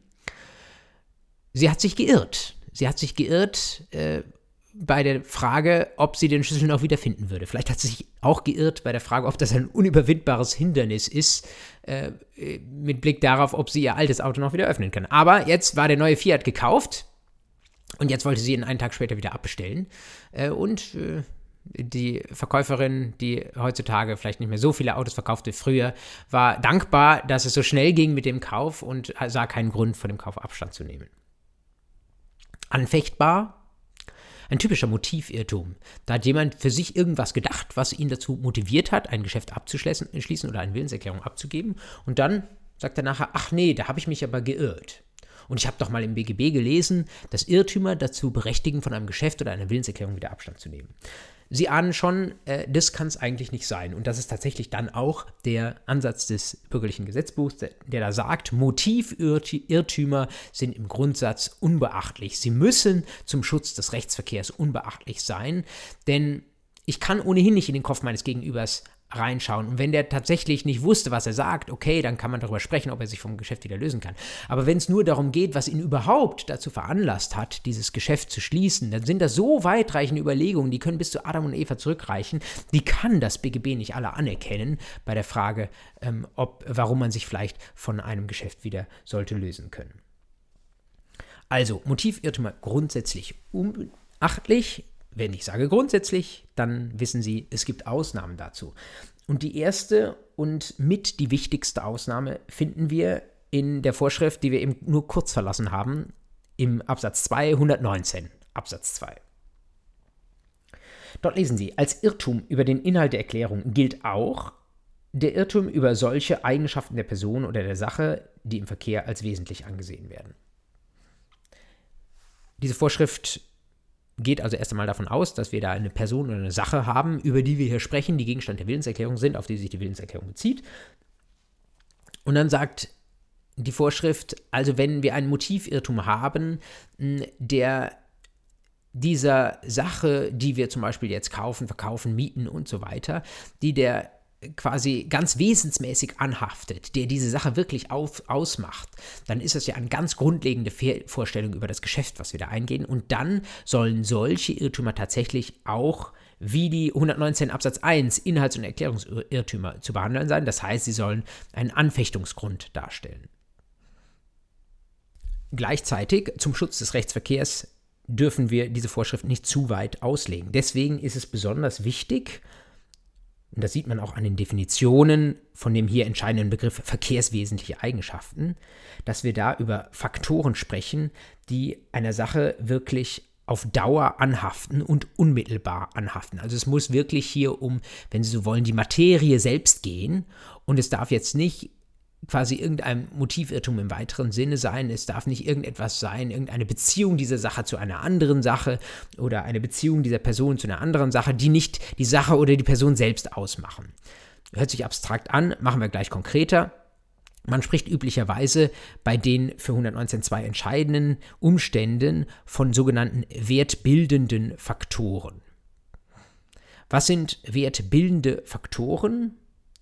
Die dann als verkehrswesentliche Eigenschaften angesehen werden. Ich habe Ihnen auf diese Folie eine Reihe von Beispielen aufgeführt.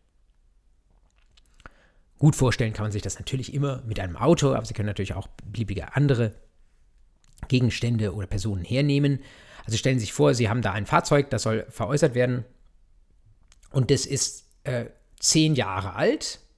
Davon ist jedenfalls jemand ausgegangen, als er das Geschäft über dieses Fahrzeug eingegangen ist und es stellt sich nachher heraus, das Auto ist schon 20 Jahre alt. Oder jemand stellt sich vor, das Auto, das sie da kauft, das ist unfallfrei, das wird vielleicht auch ausdrücklich im Geschäft so gesagt, in der Abrede zwischen Vertragsparteien, und es stellt sich dann raus, das Auto ist tatsächlich nicht unfallfrei. Beide Sachen, Alter und Unfallfreiheit eines Autos, können Sie sich vorstellen, haben einen ganz erheblichen Auswirkungen auf den Wert eines Autos. Wenn es nicht unfallfrei ist, dann mag es von außen genauso aussehen, aber äh, sie wären nicht im Ansatz bereit, so viel Geld dafür zu zahlen, weil sie wissen, das Ding verkauft sich nie mehr. Weiteres typisches Beispiel Urheberschaft habe ich draufgeschrieben. Stellen Sie sich vor, Sie kaufen da ein Gemälde und Sie dachten, das sei von Van Gogh, aber eigentlich ist es von Van Goghs Bruder oder Schwester oder Tochter ähm, und sie wissen natürlich in dem Moment, wo sie es erfahren, also dann hätten sie es nicht gekauft, ähm, dann ist es vielleicht auch nicht das Geld wert. Das ist im Grunde genommen ein anderer Gegenstand. Er sieht zwar noch genauso aus, aber allein durch diesen wertbildenden Faktor, der auf einmal irgendwie wegfällt oder anders ist, ist es faktisch ein anderer Gegenstand und daran haben sie kein Interesse mehr und der Wert ist auch ein ganz anderer. Schön auch die Beispiele für Immobilien wo Sie sich vorstellen können, dass Sie da eine Immobilie kaufen ähm, mit einer schönen Lage und einer schönen Aussicht. Ähm, und dann äh, stellt sich äh, heraus, in dem Moment, wo Sie den Kaufvertrag abgeschlossen haben, da rücken schon die Bagger an und da wird Ihnen eine Umgehungsstraße direkt vor die Nase gesetzt.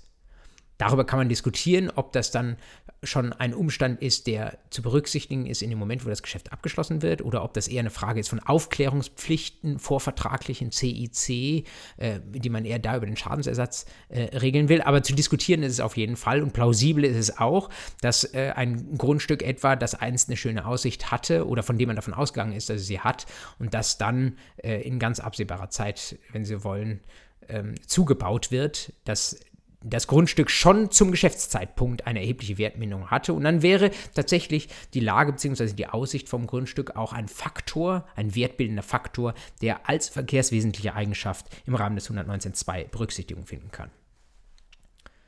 Schön sind natürlich auch die Beispiele, ähm, wenn jemand ein Grundstück oder eine Immobilie kauft, wo vorher irgendetwas Unschönes passiert ist. Also stellen Sie sich vor, da hat irgendein äh, Schwerstraftäter gewohnt, irgendjemand, der unschöne Dinge äh, getan hat oder irgendjemand, der vielleicht sogar ja, zur falschen Partei gehörte oder ähm, äh, in der Geschichte eine sehr unrühmliche Rolle gespielt hat. Und auf einmal wissen sie, ah, naja, also jetzt möchte ich eigentlich, das wusste hier jeder im Ort, ich bin im Ort neu, ich wusste nicht, dass das das Haus ist von dieser Person, äh, aber wenn ich darin wohne, dann werde ich meines Lebens nicht mehr froh, weil alle mich anschauen, die halten mich für sonst wen, dass ich in dieses Haus einziehe. Auch das sehen Sie dem Haus nicht an, aber es ist natürlich ein wertbildender Faktor. Es ist vielleicht auch der Grund, warum niemand anders diese Immobilie gekauft hat. Und damit wäre es eine Verkehrs Ver verkehrswesentliche Eigenschaft. Wenn ich mich darüber geirrt habe, habe ich einen Anfechtungsgrund nach 119 Absatz 2. Streitig ist die Sache mit der verkehrswesentlichen Eigenschaft beim Ertrag eines Gegenstands, also zum Beispiel bei der Miete die ich einnehme durch Vermietung eines Wohnhauses oder bei der Pacht, die ich einnehme, indem ich Ackerflächen ähm, verpachte und so weiter. Das sind Erträge und die können natürlich auch hoch oder niedrig ausfallen. Und da kann ich mir jetzt fragen, ist das noch ein Umstand, der der Sache dauerhaft anhaftet? Zum einen kann man schon sagen, das ist eher was Mittelbares, das haftet die Sache nicht unmittelbar an, sondern das ist eher Ausdruck von anderen verkehrswesentlichen Eigenschaften, wie zum Beispiel Lage des Grundstücks oder sonstige Sachen. Also der Ertrag als solcher kann man schon mal fragen, ob das tatsächlich ein wertbildender Faktor ist. Und zum anderen ist natürlich auch die Frage, ob das eine Sache ist, die dauerhaft ist. Mietpreise etwa oder Pachtpreise, die können auch mal rauf und runter gehen. Und wenn jetzt blöderweise in dem Moment etwas niedriger sind, als ich mir das vorgestellt habe, dann heißt das nicht, dass sie dauerhaft niedrig sind.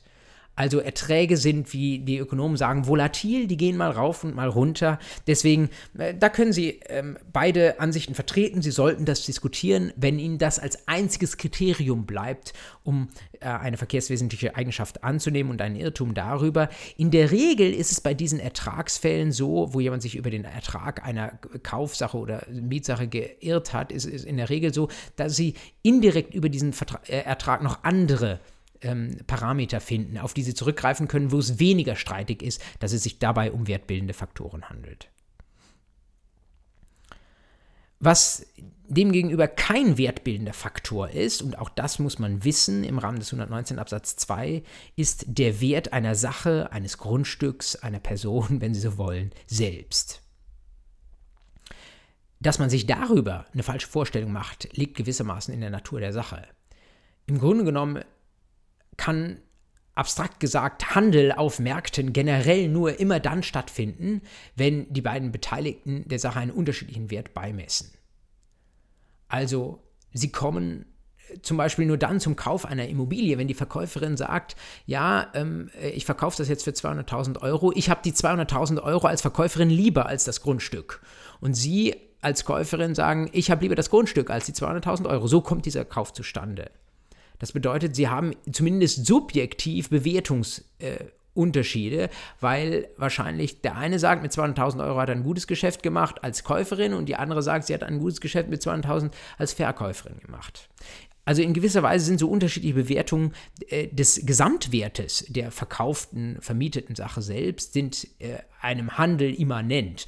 Am ganzen Kapitalmarkt kommen Geschäfte eigentlich immer nur dann zustande, wenn sie Bewertungsdifferenzen haben, aber eben auch auf anderen Märkten. Deswegen kann der Preis oder insbesondere der Marktpreis eines Gegenstands kein verkehrswissenschaftliche, verkehrswesentliche Eigenschaft sein. Das können Sie mal kurz diskutieren, aber das müssen Sie ablehnen. Das ist im Grunde genommen nicht vertretbar. Sie können, da sollten Sie es nicht so hinschreiben, aber Sie können im Extremfall sogar fragen, wo kämen wir dann denn dahin? Dann könnte ja jeder sagen, wenn er ein schlechtes Geschäft gemacht hat und im Nachhinein erkennt, oh, die Sache, die ich da gekauft habe, das neue Handy, das ich mir gekauft habe, gibt es ja woanders billiger, dann kann ich im Nachhinein sagen, ah ja, dass es das billiger gab, dass äh, vielleicht dann der Marktpreis doch etwas niedriger war, das habe ich nicht gewusst, also fechte ich das ursprüngliche Geschäft an. Das geht auch in Richtung des zweiten von mir aufgeführten Bullet Points. Angemessenheit eines bestimmten Preises äh, geht in die gleiche Richtung. Also da kann man sich nur, weil man Vertragsreue hat, weil man gerne günstigere Konditionen gehabt hätte, im Nachhinein kann man sich nicht unter Berufung auf 119 Absatz 2 von einem Geschäft wieder lösen. Kann man sich bei Missverhältnissen von einem Geschäft lösen? das können Sie selbst beantworten. Darüber haben wir längst gesprochen. 138. Äh, ein starkes Missverhältnis kann womöglich Wucher sein oder ein Wucherähnliches Rechtsgeschäft, aber Sie wissen, das sind sehr, sehr hohe Voraussetzungen. Und alles, was unter der Wuchergrenze ist, da können Sie nicht den Wucher, die Wuchervorschrift, die hohen Voraussetzungen in den 119 Absatz 2 aushöhlen. Das geht natürlich nicht. Wichtig ist noch an der Stelle eines zu erwähnen. Wenn Sie jetzt mal den Wert, auf, den ich auf der rechten Seite aufgeführt habe, wieder verlassen und gedanklich wieder zu den wertbildenden Faktoren zurückgehen, ähm, Sie haben ein Anfechtungsrecht, wenn eine Seite sich darüber geirrt hat. Aber wenn beide Seiten sich tatsächlich darüber geirrt haben, also zum Beispiel, wenn beide Seiten dachten, dieses Auto ist unfallfrei, weil auch die Verkäuferin des Autos tatsächlich insoweit gutgläubig war und das nicht wusste. Und dann stellt sich nachher heraus, ja, da war doch irgendwas gewesen. Oder beide, das kommt im Kunsthandel eigentlich häufiger vor, beide dachten, es sei ein Rembrandt oder sei kein Rembrandt und im Nachhinein stellt sich heraus, das war einer. Wenn das so ist, dann haben Sie keinen Fall des 119 Absatz 2. Darüber könnten Sie zwar diskutieren, aber dann würden ja vielleicht, ja, es würden auch nicht beide das Geschäft anfechten, weil natürlich diejenige, für die das Geschäft günstiger ist, die wird es nicht anfechten. Aber trotzdem, diese beidseitigen ähm, Irrtümer über die Kerncharakteristika des Vertragsgegenstands, die fallen nicht unter 119 Absatz 2, sondern die subsumiert man, wenn, dann unter 313 BGB. Schuldrecht aber hier schon vorweggenommen, Störung der Geschäftsgrundlage. Das sind so beidseitige Annahmen, die einem Geschäft zugrunde liegen und wo man, wenn diese Annahmen kippen, womöglich den Vertrag nachträglich korrigiert oder versucht, das Geschäft irgendwie anzupassen. Ich will jetzt nicht tief in den 313 reingehen, aber das sind so Fälle, äh, zum Beispiel, dass äh, auf einmal in irgendeinem Land irgendetwas verboten wird äh, zum Beispiel der Handel mit bestimmten Gütern, vielleicht aufgrund eines Embargos äh, eines anderen Landes und so weiter. Ähm, und dann sind diese Geschäfte auf einmal nicht mehr möglich oder nur noch erschwert möglich. Und dann sagt der Verkäufer, oh, jetzt muss ich aber einen höheren Preis ähm, äh, dafür äh, einkalkulieren, sonst macht das Ganze keinen Sinn mehr. Oder der Zoll hat sich verdreifacht, keine Ahnung, sowas gibt es ja. Oder diese Geschäfte dürfen jetzt gar nicht mehr abgewickelt werden. Äh, und dann ähm, soll aber immer noch der Kaufpreis gezahlt werden äh, von der einen Seite. Dann sagt die andere Seite, das macht für sie keinen Sinn mehr. Das sind so, sagen wir mal, Umstände des großen ähm, äh, Handelsverkehrsrahmens, die sich da ändern, wo man dann sagt, also wenn die sich geändert haben, beidseitige Annahmen, dann müssen wir irgendwie in den Vertrag eingreifen und den entsprechend diesen veränderten Rahmenbedingungen korrigieren. Aber das sind eben beidseitige Irrtümer, die fallen unter 313. Bei 119 Absatz 2 sind wir bei den einseitigen Irrtümern über verkehrswesentliche Eigenschaften. Es bleibt uns eine letzte Vorschrift, die Willensmängel aufführt, die zur Anfechtbarkeit eines Vertrages führen kann. Nämlich etwas entfernt jetzt der 123. Was dazwischen kommt, das sehen Sie in den Überschriften, das sind so technische Vorschriften, die schauen wir uns bei der tatsächlichen Ausübung der Anfechtung beim nächsten Mal an. Wir schauen in den 123 nochmal kurz hinein. Anfechtbarkeit wegen Täuschung oder Drohung. Wer zur Abgabe, Absatz 1, einer Willenserklärung durch arglistige Täuschung, Alternative 1, bestimmt worden ist, kann die Erklärung anfechten. Was ist das? Anfechtungsgrund Täuschung. Es hat zwei Komponenten, nämlich einmal die Täuschung, das ist der objektive Tatbestand, wenn Sie so wollen, und auf der anderen Seite die Arglist, das ist, wenn Sie so wollen, der subjektive Tatbestand. Das ist für Sie nichts groß Neues, jedenfalls dann, wenn Sie schon Strafrecht gemacht haben. Ich habe Ihnen das deswegen sehr einfach auf diese Folie draufgeschrieben das, was objektiv stattfindet, diese Täuschung, das kennen Sie aus 263 StGB, nämlich die Hervorrufung eines Irrtums über irgendeinen Umstand, der vertragswesentlich ist. Es kann zum Beispiel sein, dass da eine Verkäuferin weiß, der Käuferin ist beim Verkauf eines Hundes, eines jungen Welpen, ist sehr wichtig, dass der Hund eine bestimmte Rasseeigenschaft hat oder dass der Rasse rein ist, ich glaube, so nennt man das. Und weil sie weiß, das ist so wichtig, ähm, deswegen ähm, sagt sie, okay, der ist genau das von der Rasse her, was du haben willst. Und die Eltern und Großeltern, die kommen auch aus der Rasse irgendwie so, ähm, muss das bei den Hunden sein, damit der Hund einen besonders hohen Wert hat. Und das ist das, was viele Käufer sich vorstellen. Und wenn die Verkäuferin äh, sagt, das ist so, ähm, obwohl es nicht stimmt, dann hat sie einen Irrtum hervorgerufen, objektiv, keine Frage. Ein bisschen diskutieren kann man über subjektive Vorstellungen, Ähm, zum Beispiel, wenn jemand sagt, ich äh, verkaufe den Hund deswegen, weil äh, es mir gesundheitlich schlecht geht äh, und ich muss jetzt für ein paar Jahre ins Krankenhaus oder so etwas, das ruft womöglich Mitleid hervor und kann auch ein Grund sein, der jemand anders zum Vertragsschluss ähm, bringt. Und äh, da bei solchen inneren Tatsachen ist immer die Frage, sollte das schon Gegenstand einer Täuschung sein können? Das kann man differenziert betrachten. Ich meine jedenfalls bei Dingen, die nachprüfbar sind, also ob ich ins Krankenhaus muss für ein paar Jahre, sind das schon Sachen, die täuschungsrelevant sind, weil sie eben jemand anders auch dazu bringen können, eine bestimmte Willenserklärung abzugeben. Diskutieren kann man auch über Enttäuschung durch Unterlassen. Das wird man auch da, wie im Strafrecht, da kennen Sie die Sache mit der Garantenstellung, das wird man auch im Zivilrecht hier nur annehmen können, wenn es eine Aufklärungspflicht gibt. Also zum Beispiel, wir bleiben bei den Tieren, wenn da ein Pferd verkauft werden soll und jetzt hat das äh, Pferd irgendeine versteckte Krankheit, dann können Sie sich vorstellen, ohne Kaufrecht gemacht zu haben oder äh, auch nur allgemeines Schuldrecht gemacht zu haben, dass das etwas ist, äh, wo das Schuldrecht sagt, also das muss schon gesagt werden. Das, darüber muss aufgeklärt werden, was man nicht sehen kann, aber es ist natürlich sehr, sehr wesentlich, ob das Pferd gesund oder krank ist. Wenn man das verschweigt, dann täuscht man durch Unterlassen. Das ist auch tatbestandsmäßig im Sinne des 123 Absatz 1 Alternative 1.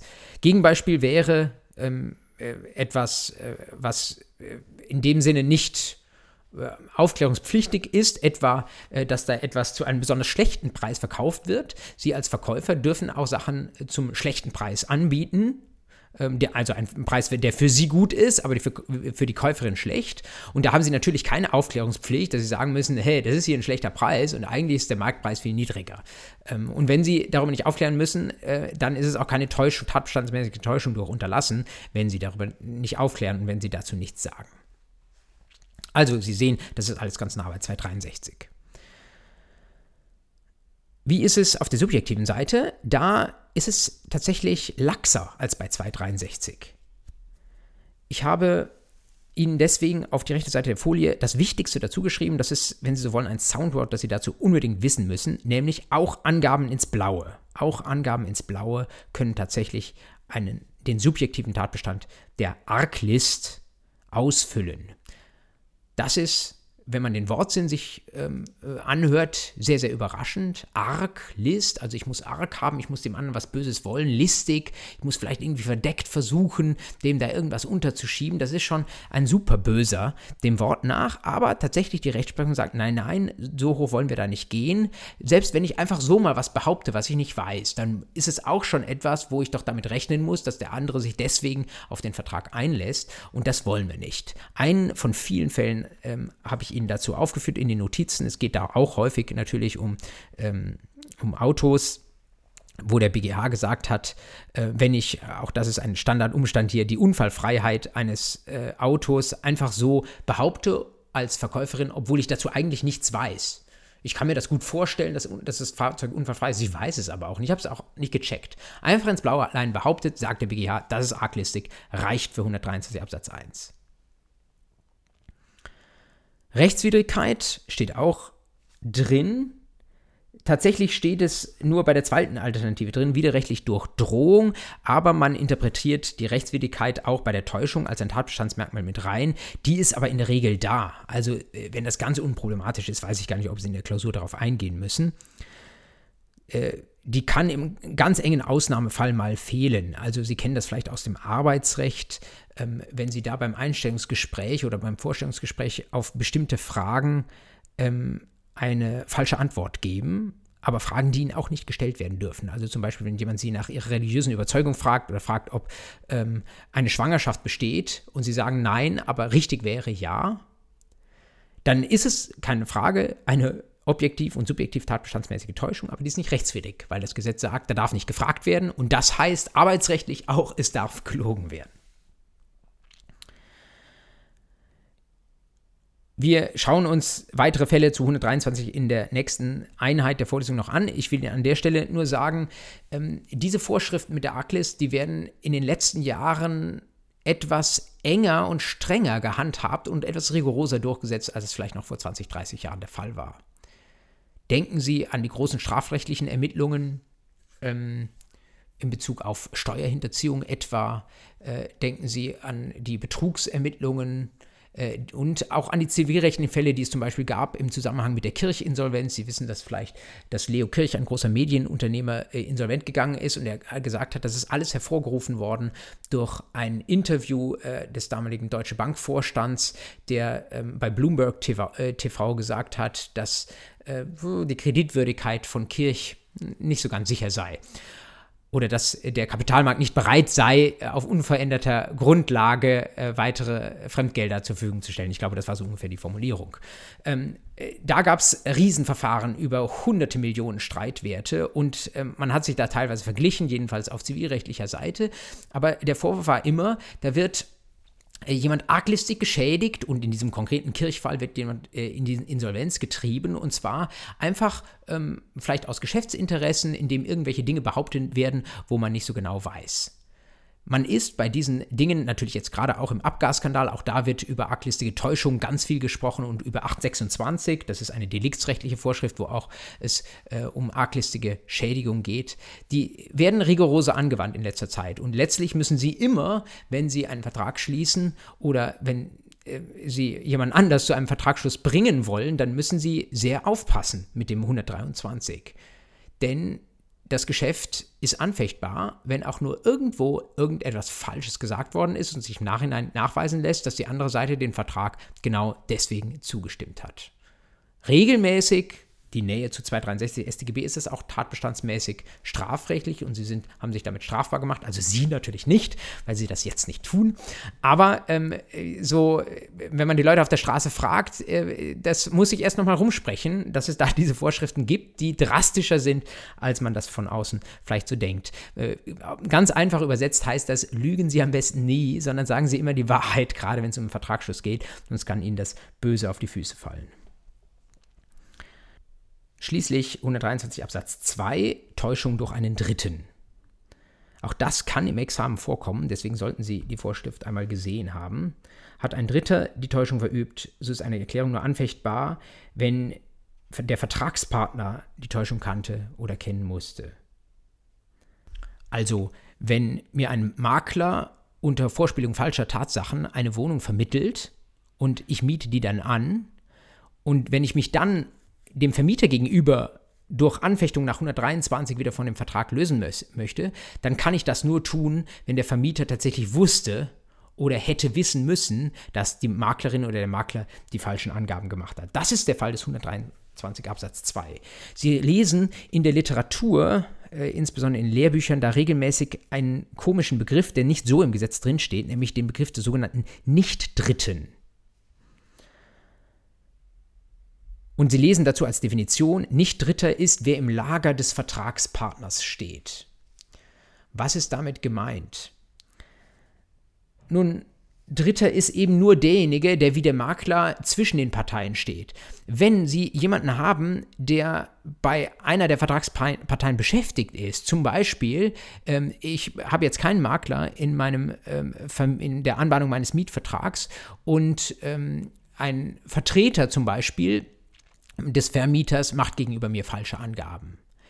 Dann wäre dieser Vertreter ein Nicht-Dritter wie diese Lehrbücher oder die Literatur dazu sagen.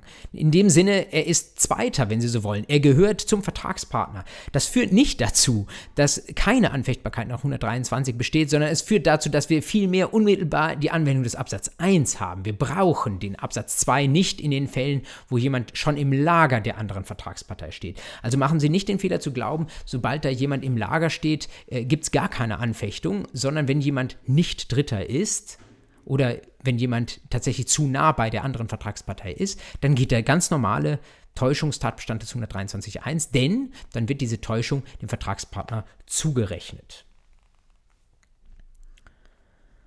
Es bleibt der, die zweite Alternative des Absatz 1 des 123, die wir bisher noch außen vor gelassen haben, nämlich die Sache mit der Drohung. Wer zur Abgabe einer Willenserklärung, zweite Alternative, widerrechtlich durch Drohung bestimmt worden ist, auch der kann die Erklärung anfechten. Was ist eine widerrechtliche Drohung? Wenn Sie da die juristischen Datenbanken wälzen und versuchen, Fälle zu finden, dann ist es ganz ähnlich wie mit 118 BGB. Es ist weitgehend Fehlanzeige. Diejenigen Fälle, die Sie finden, die lehnen in der Regel die Drohung ab. Das heißt, da wird es von einer Seite vorgetragen, aber das Gericht sagt am Ende des Tages, nein, das war keine Drohung. Wann, kann, wann haben wir eine widerrechtliche Drohung? Was sind so die Voraussetzungen, die Sie wissen könnten? Auch das ist so ähnlich, wie Sie es aus dem Strafrecht äh, vom äh, Tatbestand der Nötigung kennen. Wir haben die in Aussicht stellen eines künftigen Übels und so weiter. Ähm, und die Widerrechtlichkeit einer Drohung kann sich einerseits ergeben aus dem Mittel, aus dem Drohungsmittel, also aus dem angedrohten Verhalten, insbesondere im Arbeitsrecht, wenn da gedroht wird mit einer Kündigung zum Beispiel, oder wegen des erstrebten Erfolges, also weil das, was ich da will mit meiner Drohung, was ich erreichen will, weil das unbotmäßig ist und völlig unangemessen, oder wegen eines Missverhältnisses von Mittel und Zweck. Wenn ich sage, ähm, Mittel und Zweck sind für sich in Ordnung, ähm, also die Drohung und das Drohungsziel. Aber das miteinander zu verknüpfen, das geht echt nicht. Und eine solche unpassende Mittel-Zweck-Relation haben sie insbesondere dann, wenn Mittel und Zweck nichts miteinander zu tun haben. Also wenn sie gewissermaßen den einen Umstand zur Geisel nehmen, um eine völlig andere Sache aus äh, ihrem Vertragspartner herauszubringen oder in einen ganz anderen Vertrag hinein zu nötigen. Was sind die Fälle, die diskutiert werden? Die habe ich Ihnen auf diese Folie draufgeschrieben. Und ich habe ihn gleichzeitig in die Notizen reingeschrieben, ähm, einige Fälle, wo tatsächlich, wie so häufig, keine tatbestandsmäßige Drohung gesehen wurde.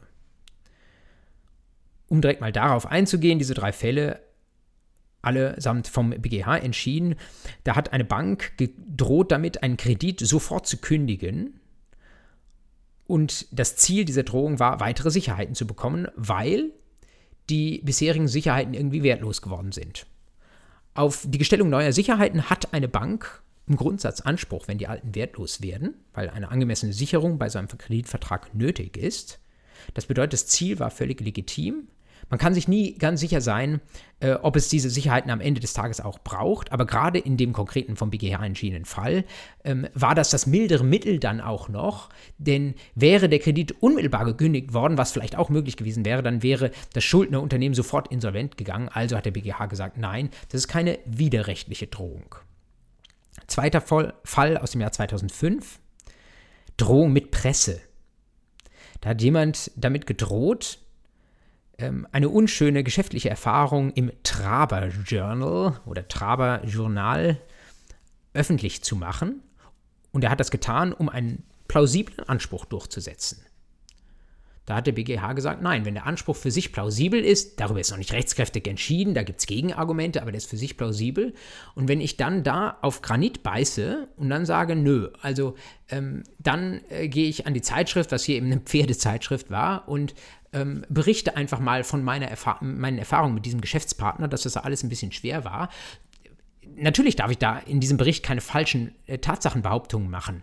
Äh, aber wenn ich da meine Meinung oder meine Sichtweise irgendwie ausbreite, dann ist das, was man grundsätzlich hinzunehmen hat. Deswegen an der Stelle kein Problem damit, das in Aussicht zu stellen, keine widerrechtliche Drohung. Und der dritte Fall des BGH einer aus der schönen Anwaltswelt. Übrigens einer, der auch sehr, sehr häufig vorkommt. Also von den seltenen Drohungsfällen ist das einer der sehr häufigen, nämlich dass Anwälte drohen. Und Anwälte, wann drohen die? Wann werden Anwälte mit der eigenen Mandantschaft unzufrieden? Naja, dann, wenn sie kein Geld sehen. Und was ist das Drohenmittel, das Anwälte zur Verfügung haben? Sie legen das Mandat nieder. Das Mandat darf man niederlegen, ist ja ein enges Vertrauensverhältnis zwischen Anwalt und Mandantin. Man darf es nur nicht zur Unzeit niederlegen. Und hier ähm, war es ein so besonderer Fall, dass die Gebührenvereinbarung angepasst werden musste. Die bisherige Gebührenvereinbarung war so unangemessen, dass es rechtlich möglich war, hier eine Anpassung der Gebühren zu verlangen. Und der, diese Anpassung hat sich der Mandantin verweigert. Und dann hat der BGH gesagt, nö, wenn ich dann als Anwalt damit drohe, das Mandat niederzulegen, wenn man da bei den Gebühren nicht entgegenkommen wird, dann ist das völlig in Ordnung. Dann ist das keine Drohung, die mich, die die andere Seite in eine neue Gebührenvereinbarung rein nötigt, die sie dann nachher noch anfechten könnte. Sie sehen, das sind alles so die äh, Fälle, die ganz typisch sind. Also es wird mit der Kündigung irgendwelcher Beziehungen ähm, gedroht. Gerne, das habe ich auch auf diese Folie aufgenommen, mit Klage oder Strafanzeige. Auch das sind natürlich sehr, sehr legitime Mittel in einem Rechtsstaat und es wird Sie nicht wundern, dass ähm, solche Mittel in der Regel nicht problematisch sind. Klage erheben darf jeder, er muss nur damit rechnen, dass er verliert und Strafanzeige darf man auch stellen. Also, Sie sollten wissen, dass es den 123 Absatz 1 Alternative 2 gibt, aber die Alternative 1, die Täuschung, die ist wesentlich häufiger. Das war ein Gewaltmarsch durch die Willensmängel des, der 116 folgende. Ich sage am Ende noch, äh, man kann darüber sprechen, ob 123 überhaupt Willensmängel statuiert. Ich glaube schon, weil ähm, wenn ich getäuscht bin, habe ich ja nicht den echten Willen einen Vertrag abzuschließen. Und wenn ich bedroht werde, dann lasse ich mich auf den Vertrag ein, aber eigentlich will ich ihn nicht. Also eigentlich sind es tatsächlich alles Willensmängel. Teilweise führen sie zur Nichtigkeit, teilweise zur Anfechtbarkeit. Und wie das dann passiert, die Anfechtung, wie ich das durchziehe, zu welchen Folgen das führt, ob ich womöglich dann einen Schaden zu ersetzen habe nach 122 und ähm, was dann Gegenstand dieses Schadensersatzes ist. Das alles ist Gegenstand der nächsten Folge. Herzlichen Dank fürs Zuhören, auch wenn es jetzt ein bisschen mehr als 90 Minuten war. Das war ja für die Sache. Nehmen Sie es mir nicht übel. Seien Sie gerne wieder mit dabei nächste Woche. Bis dahin, alles Gute.